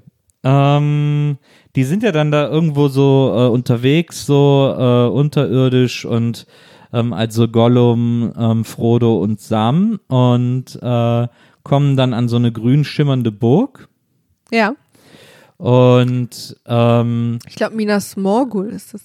kann sein, ne? Minas Morgul. Das haben wir dann irgendwie nachgeguckt, glaube Ja, ich. ja, auch ja. wo die sich alle gerade befinden. Und dann äh, wollen sie so weiter hoch, aber Frodo wird jetzt plötzlich auch von der Burg angezogen. Und, äh, und wie immer, die große Aufhaltefigur des Films läuft dann auf diese Burg zu und die anderen müssen, sind schon ein paar Meter hochgeklettert, müssen wieder runter, müssen ihn so zurückholen. Und er so, ja, die rufen mich und so. Und die Burg, und alle so, ja, ja, ist klar, komm mal weiter, Digga. Und die Burg schimmert so grün und so. Und Sieht dann, aus wie so, wie so skandinavische Nordlichter. sieht aus wie so Nordlichter. Oder he heißt es so? Ja, äh, ja. Und dann, und dann äh, klettern sie so weiter und dann geht aber so ein Strahl in der Burg hoch ähm, in den Himmel und dann sehen alle, oh, da ist was los, da ist wahrscheinlich gerade irgendwie Action. Äh, die Burg leuchtet. Wir müssen jetzt, äh, wir müssen angreifen oder so. Weißt du, was ich meine? Ich Und- bin nur, ich hör, will nur hören, worauf das jetzt hinausläuft. Und dazu habe ich mir aufgeschrieben, ähm, äh, Oss-Himmelsstrahl, in Klammern Frodo nervt. Frodo nervt habe ich irgendwie überall hingeschrieben. ähm, aber Stimmen dir auch viele zu übrigens. Ja. Hast du ja viel, viel positives Feedback bekommen. Das stimmt. Ähm, also da ist diese, diese Burg und dieser Strahl und da Genau. habe ich mich an Oz erinnert gefühlt, an den Zauberer von Oz, äh, weil da auch die Burg so grün leuchtet und so. Und ich weiß gar nicht so genau, wieso ich das jetzt hier aufgeschrieben habe, äh, aber ich glaube, bei, beim Zauberer von Oz geht auch so ein Strahl in den Himmel. Warum habe ich mir das aufgeschrieben? Wieso war das meine Assoziation? Ich weiß es nicht. Ich weiß es auch nicht, ähm, aber diese Strahlen in den Himmel ist ja wirklich was, was man mittlerweile in jedem zweiten Film sieht. Also alle Avengers-Filme, alles, das ist ja irgendwie immer so eine, so eine Sache. Ich fand daran, weißt du, was ich daran cool fand? Was denn? Falls ich daran was cool finden darf. Du darfst alles. Ähm, die Gefährten sind ja schon ziemlich lang getrennt, ne? Schon seit dem Ende von Teil 1. Ja. Die ganze Reise haben wir ja dann am Ende erfahren, ging ja 13 Monate. Ja. Ähm, also Frodos Reise. ja. Und ich fand so cool in dem Moment, dass, dass dadurch plötzlich so einmal Gandalf und dann Pippin und Frodo und Sam so kurz verbunden waren, weil die beide das gleiche gesehen haben. ja. Ich habe mich nur gefragt, ob Frodo das ausgelöst hat oder ob das zufällig in dem Moment war. Ja, das habe ich auch nicht so richtig gecheckt. Das habe ich überhaupt nicht gecheckt. Auch völlig, die Burg auch, auch so, dass dann da die Truppen rauskommen und so gerade an ihnen vorbeigehen, dass sie gerade da sind, wo die langlaufen, Mhm. ist auch so, come on. Da ist halt irgendwie dieser, dieser eine von diesen Reitern, der noch krasser ist als die anderen, der Ja. Hexenmeister oder irgendwas. Hexenmeister vom Flammenden Berg. Genau, den, den kein Mann äh, umbringen kann. Und das, das dieser Satz wurde immer so gesagt, dass ich schon beim Ja, ersten Gucken wusste, okay, also bringt ihn eine Ja, Frau um. Oder, oder ein Hobbit oder so. Ja, Also ich genau. dachte halt Ja, ja, so. weil sie halt immer so sagen, ihn kann kein Mann umbringen. Ja, das ist so wie reingeschnitten. Ja. So, warte, wir machen mal zusammen. Ihn kann kein Mann. umbringen. Ja, genau. Das war andersrum. Ihn kann kein Mann. umbringen. Nee, man muss nochmal, mach du nochmal. Ich muss aufhören zu lachen. Ihn kann kein Mann? umbringen. okay, dann ich jetzt nochmal. Okay. Ihn kann kein Mann, umbringen. ja, genau, so wirkt das. Genau, so wirkt das. also was wir damit sagen wollen ist, das wirkt irgendwie unecht. Und deswegen fällt es einem sofort auf. Na, Das ist irgendwie, finde ich, das ist eine Krankheit, die ganz viele Filme haben. ah, nee, weißt du, wie wir es machen müssen? So, mach Okay. du nochmal. Ihn kann kein Mann. Umbringen. Nee, das war zu lang. Nee, jetzt bist du schon wieder Monty Python. Du gehst das, Multipython. ja, Monty Python. ähm, ähm, das machen ganz viele Filme immer so, dass man in so einen Stellen dann irgendwas so überbetont Ja. und dass es dann in dem Moment sofort klar ist, damit sie sozusagen, weil sie denken, dass man dann im Rücken denkt, ah, stimmt, das hat er schon mal gesagt, aber Ja. sie haben es halt so dumm betont, Ja. dass es einem sofort aufgefallen ist Das und das stimmt. war in dem Fall auch so. Das stimmt. Ähm, aber ich fand trotzdem eben cool, dass kurz so zwei sehr weit verstreute Gefährtengruppen irgendwie in dem Moment so verbunden waren Na, dadurch. na, Das fand ich irgendwie cool. es in dieser, äh, in dieser, in diesem Königsdorf, in diesem völlig grotesk kleinen, ameisengroßen Königsdorf, in Ja. diesem, das Wo der König- Dorf, wo in die- diesem Königshaus wir- in der Steppe, Wir wissen gerade nicht, äh, König Rohan, nee, Rohan heißt, glaube ich, der Ort. Ach, ich weiß es. Ja. Es tut mir leid, das ist gerade nicht cool, dass wir es nicht wissen, aber Na, ist echt der cool rothaarige, uns. Na, ist nicht cool von uns. für mich, okay, ich rede nur für mich. Ich empfinde diese Schmach. Diese rothaarige Königsfamilie. Die rothaarige Schmach. Also dieser, dieser König in seinem, in seinem Kaff, in, in seinem erweiterten Bauernhof, ähm, der da irgendwie regiert, äh, der ja wohl der König des ganzen Landes ist, obwohl, be- aber keiner will bei ihm sein, deswegen ist das Dorf so klein. Auch ein bisschen komisch.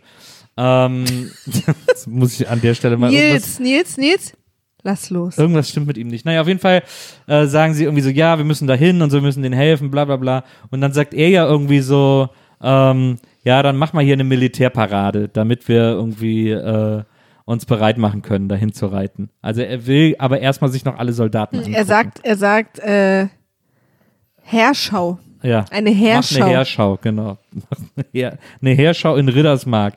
Riddersmark heißt es da. Riddersmark. Ich komme aus der Riddersmark. Da.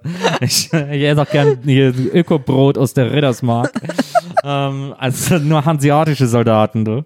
Ähm, und äh, diese, dann ist diese Heerschau, das heißt, dass diese Soldaten durchs Dorf reiten und äh, es ist so super sad. Die Leute stehen da und keiner sagt was und alle schweigen und eine Frau gibt so einem Soldaten noch so eine Blume. Du bringst gerade zwei Szenen zusammen, das, die nicht sie- zusammengehören. Ist das, wo sie los müssen oder was?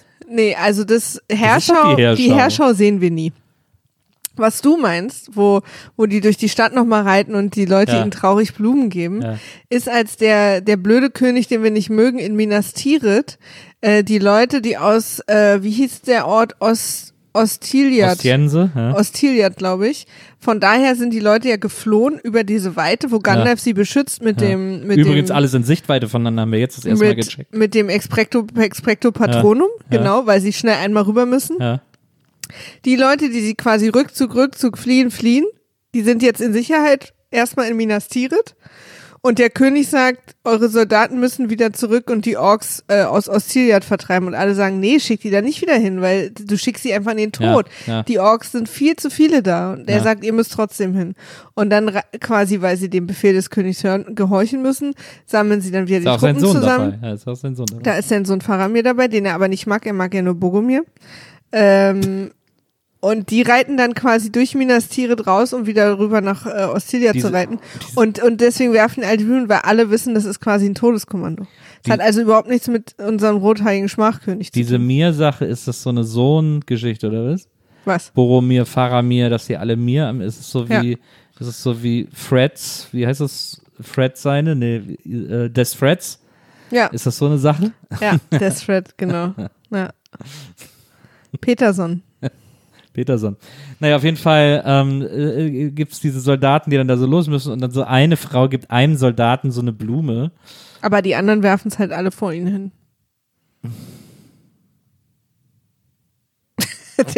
Das leere Gesicht. Was guckst du gerade? Ist der Geschirrspüler an? Nö. Okay. Ich höre Wasser laufen. Bei uns immer ein gutes Ja, ist Zeichen. schlecht, wenn der Geschirrspüler hier ist, sollte man das nicht laufen. Ähm, naja, auf jeden Fall, okay, ja, es ist, ich wollte jetzt eigentlich die ganze Zeit auf den Gag hinleiten, aber jetzt ist es eigentlich Ja. Quatsch. Nee, hab ich dir nicht erlaubt. Na, offensichtlich.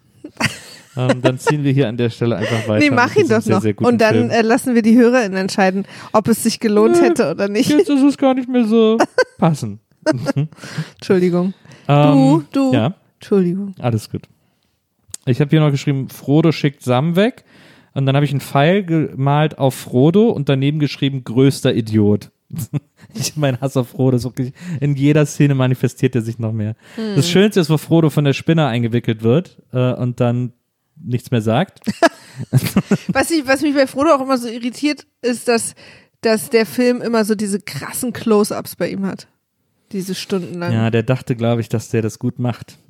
Ich finde auch, dass es nicht schlecht macht. Ich meine, man kann jetzt Frodo Gesichtsfan sein oder nicht.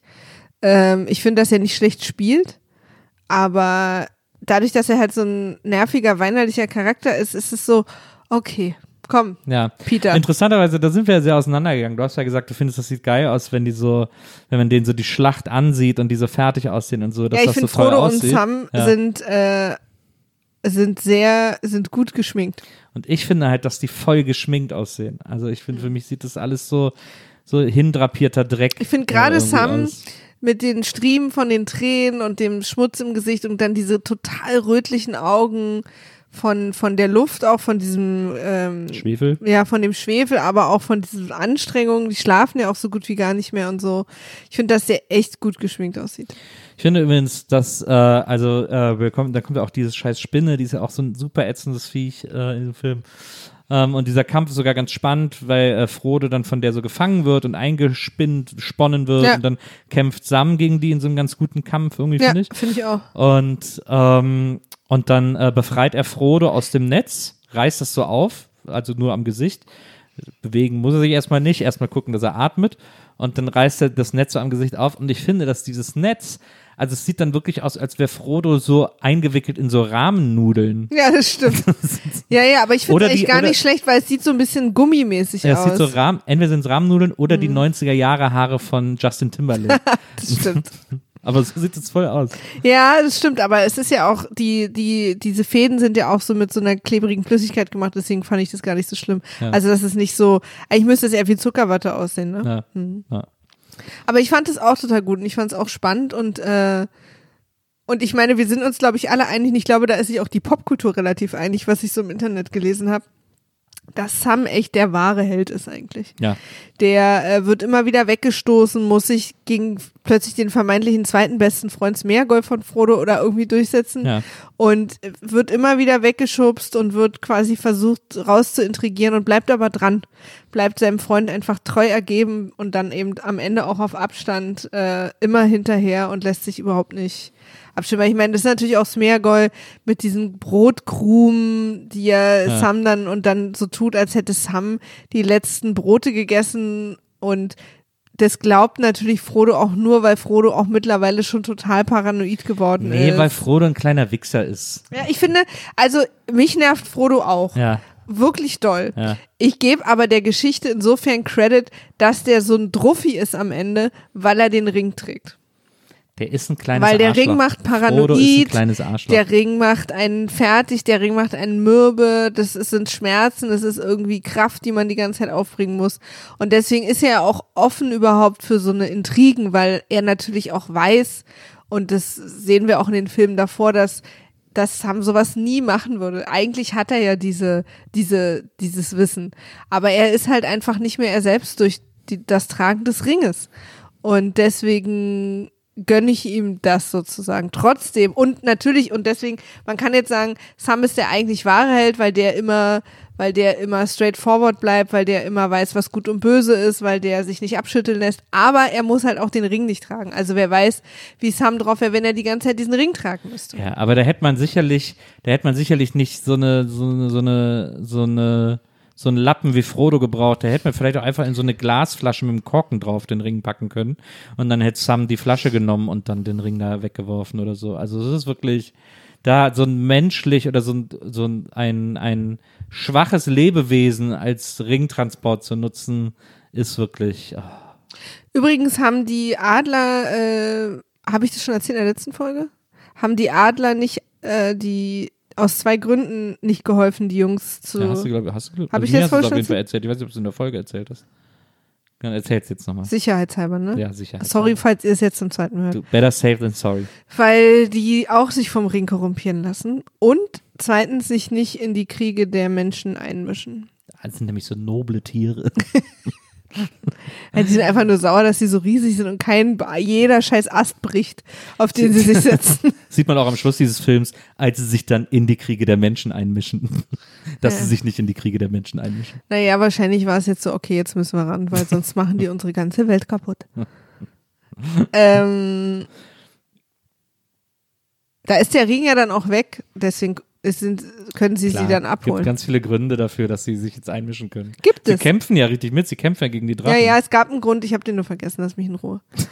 ähm, Es gibt äh, etwas sehr Cooles in diesem Film. Äh, und zwar als, äh, als dann die Szene passiert, auf die wir alle warten, dass nämlich äh, kein Mann das Viech besiegt. warte, ähm, ähm, sag's nochmal.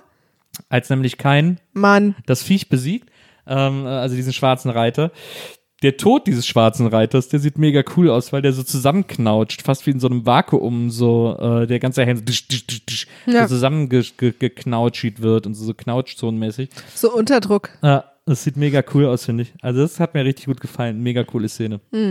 Da, man, ich, was ich ja eh in der ganzen Schlacht so gut finde, es gibt immer wieder so Momente, wo man so Peter Jacksons ähm, Trash- und Lo-Fi-Roots irgendwie nochmal äh, wieder erlebt, weil Peter Jackson war ja vor allem bekannt für seine Trash-Filme, also äh, Bad Taste, Brain Dead und Meet the Feebles. Ähm, diese, seine ersten drei Filme, die ja äh, höchster Trash sind, aber weltweit bekannt und super populär und so. Ähm, Braindead und Bad Taste als die ersten richtigen lustigen Splatterfilme und, und Meet the Feebles als äh, böser Puppenfilm. Ähm, und äh, ja, also da, äh, das, die hat ja natürlich alle so, es gibt ja so einen Lo-Fi-Look, äh, so, so, so Low-Budget-Filmemacher, die haben ja immer so sehr große ähm, Brennweiten auf den, auf den Kameras, also so, so weitwinklig ähm, und immer so sehr schnelle Reißzooms oder dass sie die Kamera schnell irgendwie ans Gesicht führen und so. Und ähm, das hat, macht er vor allem in der Schlacht ganz viel, finde ich. Da äh, hat man immer so das Gefühl, dass so ein, so ein Tippen an den Hut ist, an die, an die Herkunft, an seine Filme, An sich filmemacherische Herkunft ähm, zu sagen. Man kann auch in der biggest Budget Produktion immer noch so ein bisschen so eine Verneigung vor diesem, vor dieser Underground Low Budget Filmmacherei äh, machen. Und weil er es wahrscheinlich einfach nie besser gelernt hat, muss man natürlich dann auch einfach dazu sagen. Ähm, aber das finde ich irgendwie immer, das sind immer so die schönsten Momente. Ich habe dann hier auch Peter Jackson Lo-Fi Roots, äh, habe ich in Klammern geschrieben, File Head äh, Kick. Nee, Pferde-Headkick. Ach so, wo, äh, wo das Pferd dem da so den, wo das Pferd den äh, am Kopf so weg, äh, wegdonnert. Weiß ich gar nicht mehr, genau. da gibt es so eine Szene, wo das, wo ein Pferd so hoch und dann in den, den Kopf so wegdonnern lässt. Ähm, irgendwo in der Schlacht. Ähm, das finde ich irgendwie immer ganz cool, wenn er das, wenn er da wieder so drauf anspielt. Irgendwie. Ja. So. Cool. Ja. Ich habe ähm, rund um die Schlacht noch ähm, der, der Abend vor der Schlacht in dem, in dem, in dem F Feldlager sozusagen von, äh, von unserer rothaarigen Königtruppe, wo Aragorn auch ist, Ja. und Gimli und äh, Legolas, dass die die haben ja ihr, ihr, ihr Feldlager an einer Spalte, in die keiner rein soll. Ja. Auch nochmal fette Props an die Ortauswahl. Da müssen wir jetzt zu der Spalte, in die keiner rein will und genau da unser Feldlager aufschlagen. Ähm, und Aragorn ist ja der, soll ja das, das quasi das Heer anführen und beschließt aber, dass er in die Felsspalte muss, Ja. um die Toten rauszuholen. Und ähm, macht es auf eine Art, die ich Filmen immer so viel vorwerfe, weil sie so dämlich sind. Also er und Legolas und Gimli stehen dann auf und satteln ihre Pferde und reiten los, wortlos durchs komplette Feldlager an allen Soldaten vorbei in diese Spalte. Und alle sind so, äh, ihr wolltet uns morgen in die Schlacht führen? Ist jetzt irgendwie Planänderung? Und weder fragt einer, Ja. noch erklären sie es, Ja. sondern sie reiten einfach rein. Wortlos. wo ich sagte, bleib doch kurz stehen, sag, pass auf. Ich habe hier eine Idee, ich weiß, ich wollte das morgen machen, ich komme hinterher, versprochen, das wird richtig geil. Ja. Äh, ich wähle mal mh, dich aus, du führst jetzt das Heer an, mach alles, was er sagt. Ich komme und bring Verstärkung. Ja. Vertraut mir, Ceausescu bis Danemanski, wir hören uns. Ja. Was er aber macht ist, ja, Ja. und ist weg. Ja. Okay. Und alle so, ja, Karl Obern auch so, hm. Ja, also das finde ich ähm, genial. ja, das stimmt. Aber dann, find- ich finde es ganz cool, wie sie diese Geisterarmee da rekrutieren. Ich auch. Und ich finde auch die Geisterarmee cool. Ja, finde ich auch. Ich finde, ist dass sie cool, gruselig aussehen und auch für das, dass es fast 20 Jahre alt ist, echt cool aussehen. Also es ist so ein bisschen, das Einzige, was ich mich so ein bisschen frage, ist so, weil sie kommen dann alle direkt so angeschwebt und so und sind irgendwie bereit. Äh, haben die Geister, wenn gerade, was haben die denn da gemacht, bevor der in die Höhle kam? Also so, weil die alle so bereit waren, hängen die die ganze Zeit so bereit ab und werden naja, erst da kommt halt aktiviert, super Oder? selten jemand vorbei. Ja, aber dann müssen die doch. Da ist ja auch eine ganze ja, Stadt eben. erschienen. Ja, ja, eben. Aber dann müssten die doch, eigentlich müssten die doch in der Zwischenzeit so ein bisschen abhängen. Nee, aber da so. kommen die natürlich alle an, weil, also die haben ja schon auf dem Weg gemerkt, dass sie kommen und dann versammeln sich natürlich alle, weil jetzt passiert gleich was Aufregendes. Ja, aber ich hatte gar nicht so den Vibe, dass die so, wenn keiner da ist, irgendwie so Kniffel spielen oder irgendwie sowas. Oder irgendwie so. Hm. Ja, konnte so man, die bisschen konnte man abhängen. auch schwer lesen, Ja. was Das sie so, so was sie, aber ich fand, sich so aktivieren lassen, aber nicht so, aber was machen denn so Geister so, wenn gerade keiner am Start ist? Also sie sitzen ja auch zum Teil schon seit Ewigkeiten, sieht man ihnen auch wirklich an, muss man sagen. ja, Und ich fand, dass sie cool aussahen. ich fand auch, dass sie cool aussahen, aber irgendwie so dieses direkt am Start sein und direkt so aggro auch auf den losgehen, da ist doch irgendwie, das ist doch, Ich doch mochte- noch was anderes zu tun haben. Ich mochte auch diesen Effekt, als sie dann an der Schlacht ankommen und wie so eine grüne Welle, so Ja. wie so Ja, eine auch cool. Todeswelle so durchgehen. Wobei ich es auch ein bisschen zu sehr, also dann war die Schlacht halt entschieden. ja, So. aber das fand ich cool. Es sah irgendwie cool aus. Hätte man ein bisschen früher. Ich habe auch noch eine, ich hatte noch eine Idee in dem Film an einer gewissen Stelle, wo ich gedacht habe, jetzt weiß ich, wie man alles viel früher hätte beenden können, wenn man denn jetzt unbedingt Frodo haben will und so und man meint, dass unbedingt Frodo den Ring irgendwie äh, selber in, den- in den Vulkan werfen muss und so, hatte ich an einer ganz speziellen äh, äh, Stelle äh, die Idee, wie man das alles hätte abkürzen können. Ähm, und zwar hätte Sam einfach nur zu Frodo sagen müssen, Frodo, werf den Ring nicht in den Berg. Und dann hätte er es sofort gemacht. Weil es gibt nämlich diese Stelle, wo Frodo aufsteht und Sam ruft, guck nicht ins Auge. Ja. Und Frodo, what, what is he doing? Also ich glaube, mit umgekehrter Psychologie hätte man ganz Kann viel man bei viel ihm erreichen erreichen bei können. Frodo, ja. Gerade wenn man an so einem Ort der Paranoia ist, dann immer, ja, auch so einfach grundsätzlich ist er, glaube ich, so ein Typ, der da irgendwie, ähm, den man da irgendwie relativ easy von Dingen überzeugen kann, äh, wenn man ihm sagt, dass er sie nicht tun soll. Eine Frage, die ich habe und die ich dem Film auch, also womit ich auch ein Problem habe, ist diese ganze Schlacht Minas Tirith, ne? Ja. Warum zaubert Gandalf dann nicht? Ah, habe ich mich auch gefragt. Wirklich gar nicht. Na, Also nicht mal, ich wäre ja schon happy gewesen mit kleinen Brandbällchen aus seinem Stab absolut. oder irgendwas. Brandbällchen. Aber er, er, er haut mit seinem Stab nur auf Leute drauf. Na, habe ich auch nicht gecheckt. Also ich meine, mindestens als dann die Nazgul ankam, haben wir doch schon mal gesehen, wie er mit Expecto Patronum die ferngehalten hat. Das kann er aber nur einmal im Monat oder Ja. muss er Mana sammeln? Also Ja, also es ist halt, die Regel ist halt, er kann das, aber bei einer Schlacht mit mehr als äh, zehn äh, es gibt eine Orks, kritische Menge ja, ja, oder was? Ja, mehr. verstehe. Ja, ja, da hat, das hat Tolkien in so einem genauen Regelwerk festgelegt. Also vor das allen kennt man aber nur, wenn man das Buch gelesen Jetzt hat. ist er ja sogar der Weiße. Also er müsste ja noch mehr Macht haben. Und Ja. wir haben ja gesehen, dass Sauron mit einem kleinen Kopfwackeln schon Türen schließen kann. Ja. Also gerade auch um Türen ging es bei Minas Tirith viel. Also da wäre so eine geschlossene Tür eine gute Sache gewesen. ich meine, dazu muss man natürlich auch wissen, dass Gandalf ein absoluter Ehrenmann ist und der da nicht irgendwie, der will nicht unsauber gewinnen. ah ja, Der will, äh, Verstehe. du, der will schon aus Ja. eigener Kraft äh, den. Sieg heimfahren. Ja. Also wenn, Deswegen die Geister. wenn er sich quasi verhalten will wie alle Menschen, ja. dann müsste er aber als sehr alter Mann nur mit einem Stab auch im Berg mit den Kindern warten. Risikogruppe. Risikogruppe Gandalf. Ja, das habe ich jedenfalls, also falls da, das meine ich jetzt übrigens ganz ernst, wenn mir das einer von euch das erklären kann, warum Gandalf nicht zaubert in der Schlacht, ja. Das, also klar, ich will auch nicht, dass Gandalf jetzt sozusagen mit einem großen Zauber immer jede Schlacht gewinnt. Das ist ja langweilig. Aber so ein paar Feuerbälle oder mal so ein, so ein Freeze oder irgendwas, dass man, das, äh, warum ist, also wozu, wisst ihr, was ich meine? Ja, aber er hätte ja auch so Feuerbälle und dann hätte man im Soundtrack Great Balls of Fire so äh, einspielen können zu Gandalf. Hier, Ist eigentlich Great, ist eigentlich Great Balls of Fire so ein, so ein, so ein Blue Balls Ding? Weiß ich gar nicht. Kann gut sein. Just saying. Kavaliersschmerzen, äh, wie So- sie in so heißt Deutschland es? heißen. Kavaliersschmerzen. Aber in Nils Bokebergs Deutschland oder Nee, in nee, ganz im, äh, im 50er Jahre Deutschland. Verstehe. Im, im Prä-Nils Bokeberg Deutschland. Ja, jedenfalls, ähm, das hat mich irgendwie fertig gemacht. Dass er das gar nicht gemacht hat. ja. Naja, dann kommt diese ganze Ringscheiße mit Gollum und so, auch irgendwie. Auch so dieses, wie, Go wie Gollum dann da den unsichtbaren Gandalf irgendwie da, wie Gollum da so rumfliegt und so.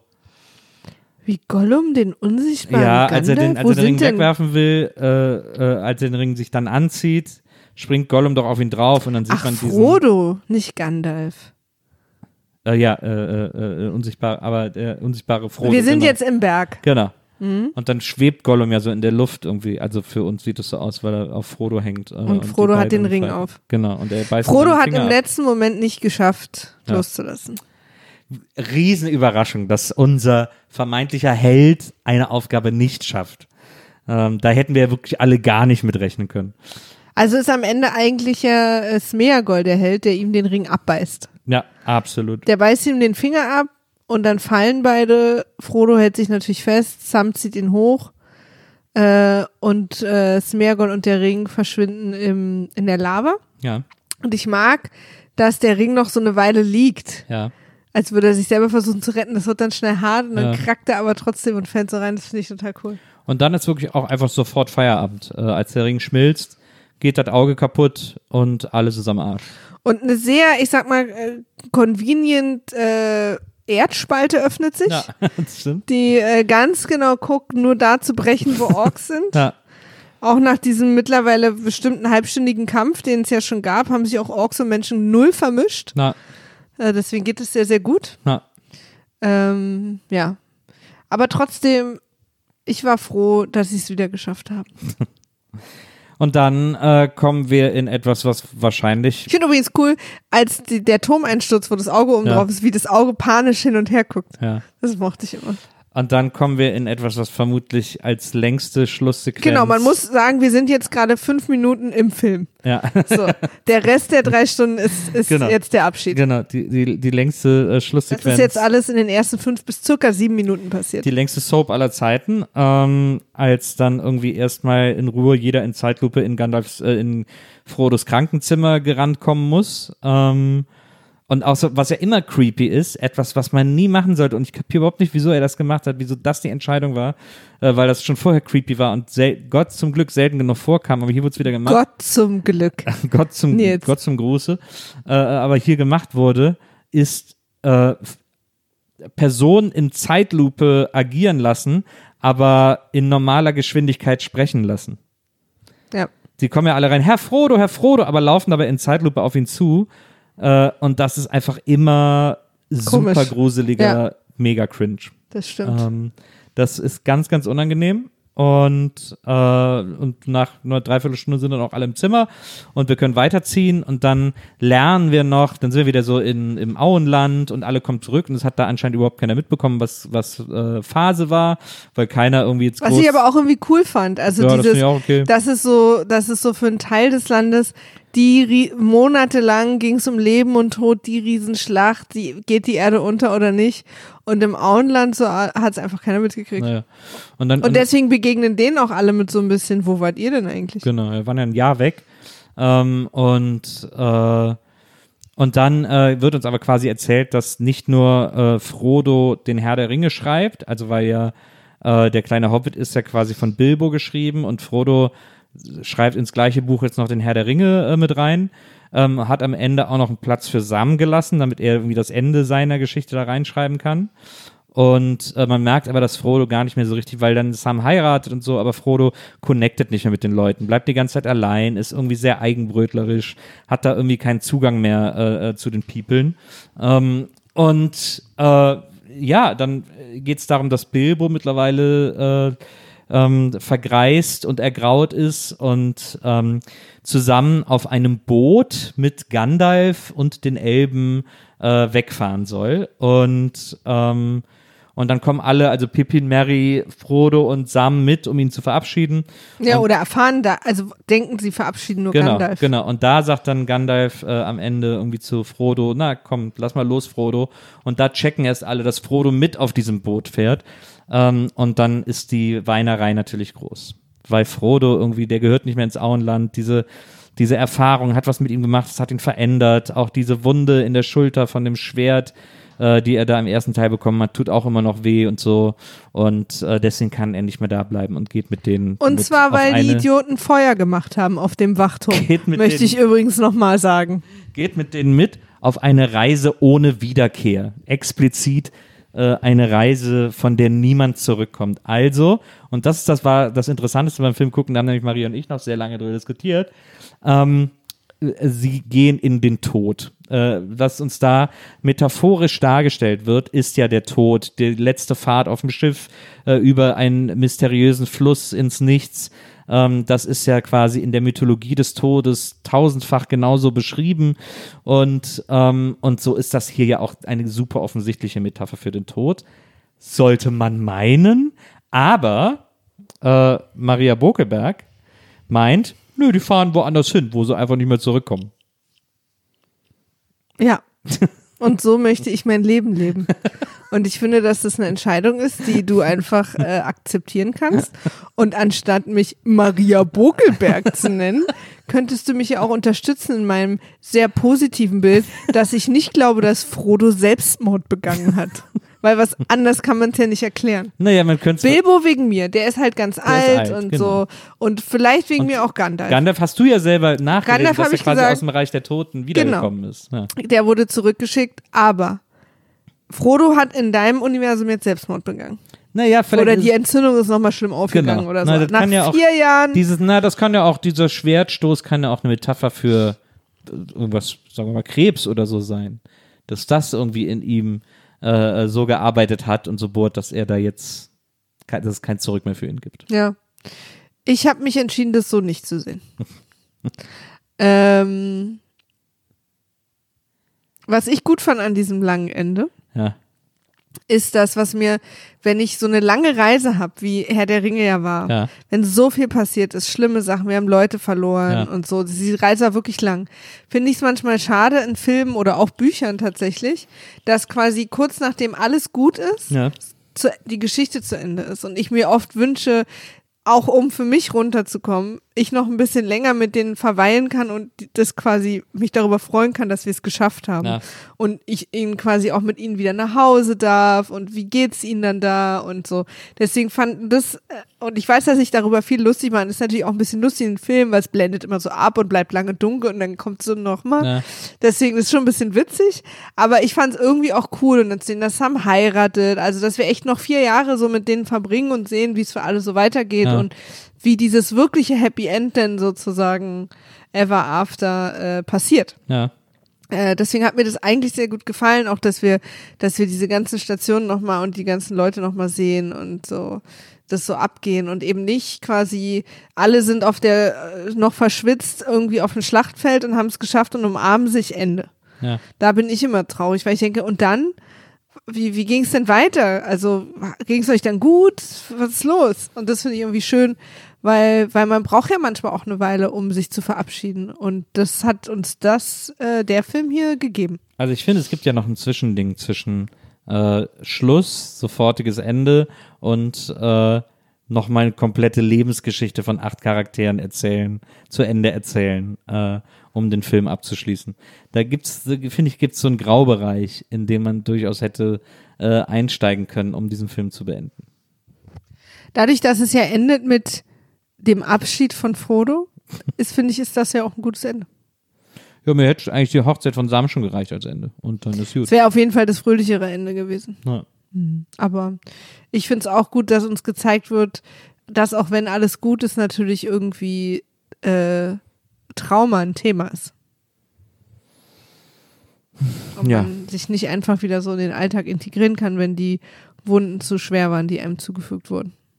Wenn man. Das ist ja auch immer dieses, weißt du, irgendwelche, irgendwelche Krimi-Filme oder Thriller, wo Leute entführt wurden irgendwie Ja. und oder und dann gefoltert oder was auch immer und dann wieder nach Hause kommen und dann ist irgendwie die Leute umarmen sich und weinen vor Glück und so, aber uns wird dann nie gezeigt, dann es, es wird jetzt aber auch nicht leicht. Da gibt's jetzt Albträume, da muss sich durchgearbeitet werden und so. naja, gut, weil das halt nochmal ein kompletter Film wäre. Ja. in solchen Fällen. Was ich bei Krimis und so eigentlich am allergeilsten finde, das wurde in den 70ern, was haben die auch ab den 80ern schon lange nicht mehr gemacht, weil wenn wir an Stirb langsam denken oder so, da kriegen wir auch nochmal irgendwie ein Happy End erzählt. Äh, aber was ich so geil finde, wenn ich so Krimis so aus den 70ern sehe, da hört das sofort in dem Moment, wo der Böse tot ist, auf. Also Stimmt. äh, ohne auch irgendwas zu erzählen. Einfach, der, der Böse ist tot, äh, Abspann. Das finde ich so krass. Das finde ich aber total geil eigentlich. Hm. Ja, ich, ich, ich begleite die Menschen immer noch gern. Gerade bei so einer langen Geschichte. Ja. Ich bin da, glaube ich, ab einfach nur gewartet, dass es jetzt zu Ende ist. Äh, aber das war es ja dann auch. Ja. Und ich bin gespannt. Ich kann mir vorstellen, dass der Hobbit dir noch ein bisschen länger vorkommen wird. Der Hobbit, meine Güte. Ich freue mich mega drauf. Ich auch. Ich freue mich auch deswegen me- immer fast ein bisschen mehr auf den Hobbit als auf Herr der Ringe, obwohl ich Herr der Ringe auch sehr liebe, weil ich Martin Freeman liebe, weil der Hobbit natürlich äh, äh, zu einer Zeit gemacht wurde, in der CGI schon ein bisschen besser war und so. Klar. Und da freue ich mich drauf. Wegen den großen Musical-Nummern. Äh, Benedict Cumberbatch als Drache. Absolut. Toll. Alles, alles Sachen, auf die wir uns jetzt äh, in den nächsten Wochen noch freuen können. Außerdem ist er ein bisschen humorvoller. Da werden sich richtig, hier werden sich die Bäuche gehalten in den nächsten Wochen, das könnt ihr euch nicht vorstellen. Nächste Folge, meine Lieben, ist Frieda dabei. Sehr aufregend. Nächste Folge mit Frieda, da Mhm. kriegen wir beide wahrscheinlich richtig einen über den Deckel. Und zwar zu Recht wahrscheinlich. Also ich glaube, dass nur du über auf, erstmal kriegst du auf den Deckel, nicht über den Deckel, aber gut. Habe ich dich angesteckt? Ich kriege über den Deckel. Okay. Habe ich dich angesteckt mit meinen falschen Sprichwörtern? Du hast heute nur richtige Sprichwörter gesagt. Schiefes Englisch und Englisch ist modern. Absolut. Liebe Leute, Liebe wenn Leute. ihr äh, Anregungen habt ähm, zu unserer Reise durch Mittelerde äh, oder ihr äh, Sachen loswerden wollt oder oder oder ihr eine Idee habt, was es außer Sozialismus, Kommunismus und Kapitalismus noch für äh, Ismen gibt, die vielleicht noch gar nicht richtig erforscht wurden, dann könnt ihr uns gerne schreiben unter folgender E-Mail-Adresse Vimaf at poolartists.de. und da lesen wir uns das dann alles durch. Und wenn ihr uns öffentlich outcallen möchtet, dann könnt ihr das auch tun auf Twitter unter unserem äh, Twitter-Handle @wimaf war weg. Weil Vimaf schon weg war. Und dann können wir da in Austausch treten. Bergfest, was? Entschuldigung? Mann. Mann? Na, das haben wir doch vorhin immer gemacht. Achso, äh, äh, Mann. Stimmt, Das ist zu lange her für dich, ne? Ja, ist zu lange für mich. ähm, ähm, äh, äh, wir, wir haben die Hälfte geschafft, aber jetzt geht's mit dem Hobbit weiter. Ähm, wir freuen uns, wenn wir nächstes Mal hier mit Frieda zusammen über den ersten Teil des Hobbits sprechen und wir freuen uns natürlich, wenn ihr uns gewogen und bei uns bleibt und äh, hoffentlich jetzt, also ihr könnt ab heute könnt ihr gar keine Weihnachtseinkäufe mehr machen. Also Leute, bleibt zu Hause, äh, Bleibt gesund. bleibt gesund, passt auf euch auf und wir hören uns nächste Woche hier wieder. Bis dahin, macht's gut. Tschüss.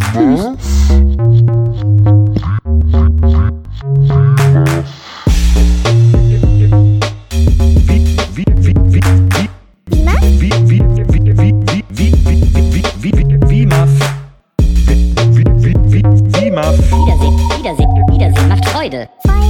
Wie, wie, WIMAF. Wiedersehen, Wiedersehen, Wiedersehen macht Freude. WIMAF? Wiedersehen, Wiedersehen, Wiedersehen macht Freude. Wiedersehen, Wiedersehen, Wiedersehen macht Freude. wie, WIMAF? Wiedersehen, Wiedersehen, Wiedersehen macht Freude. Wie, Wie, wie, wie, wie, WIMAF? Wiedersehen, Wiedersehen.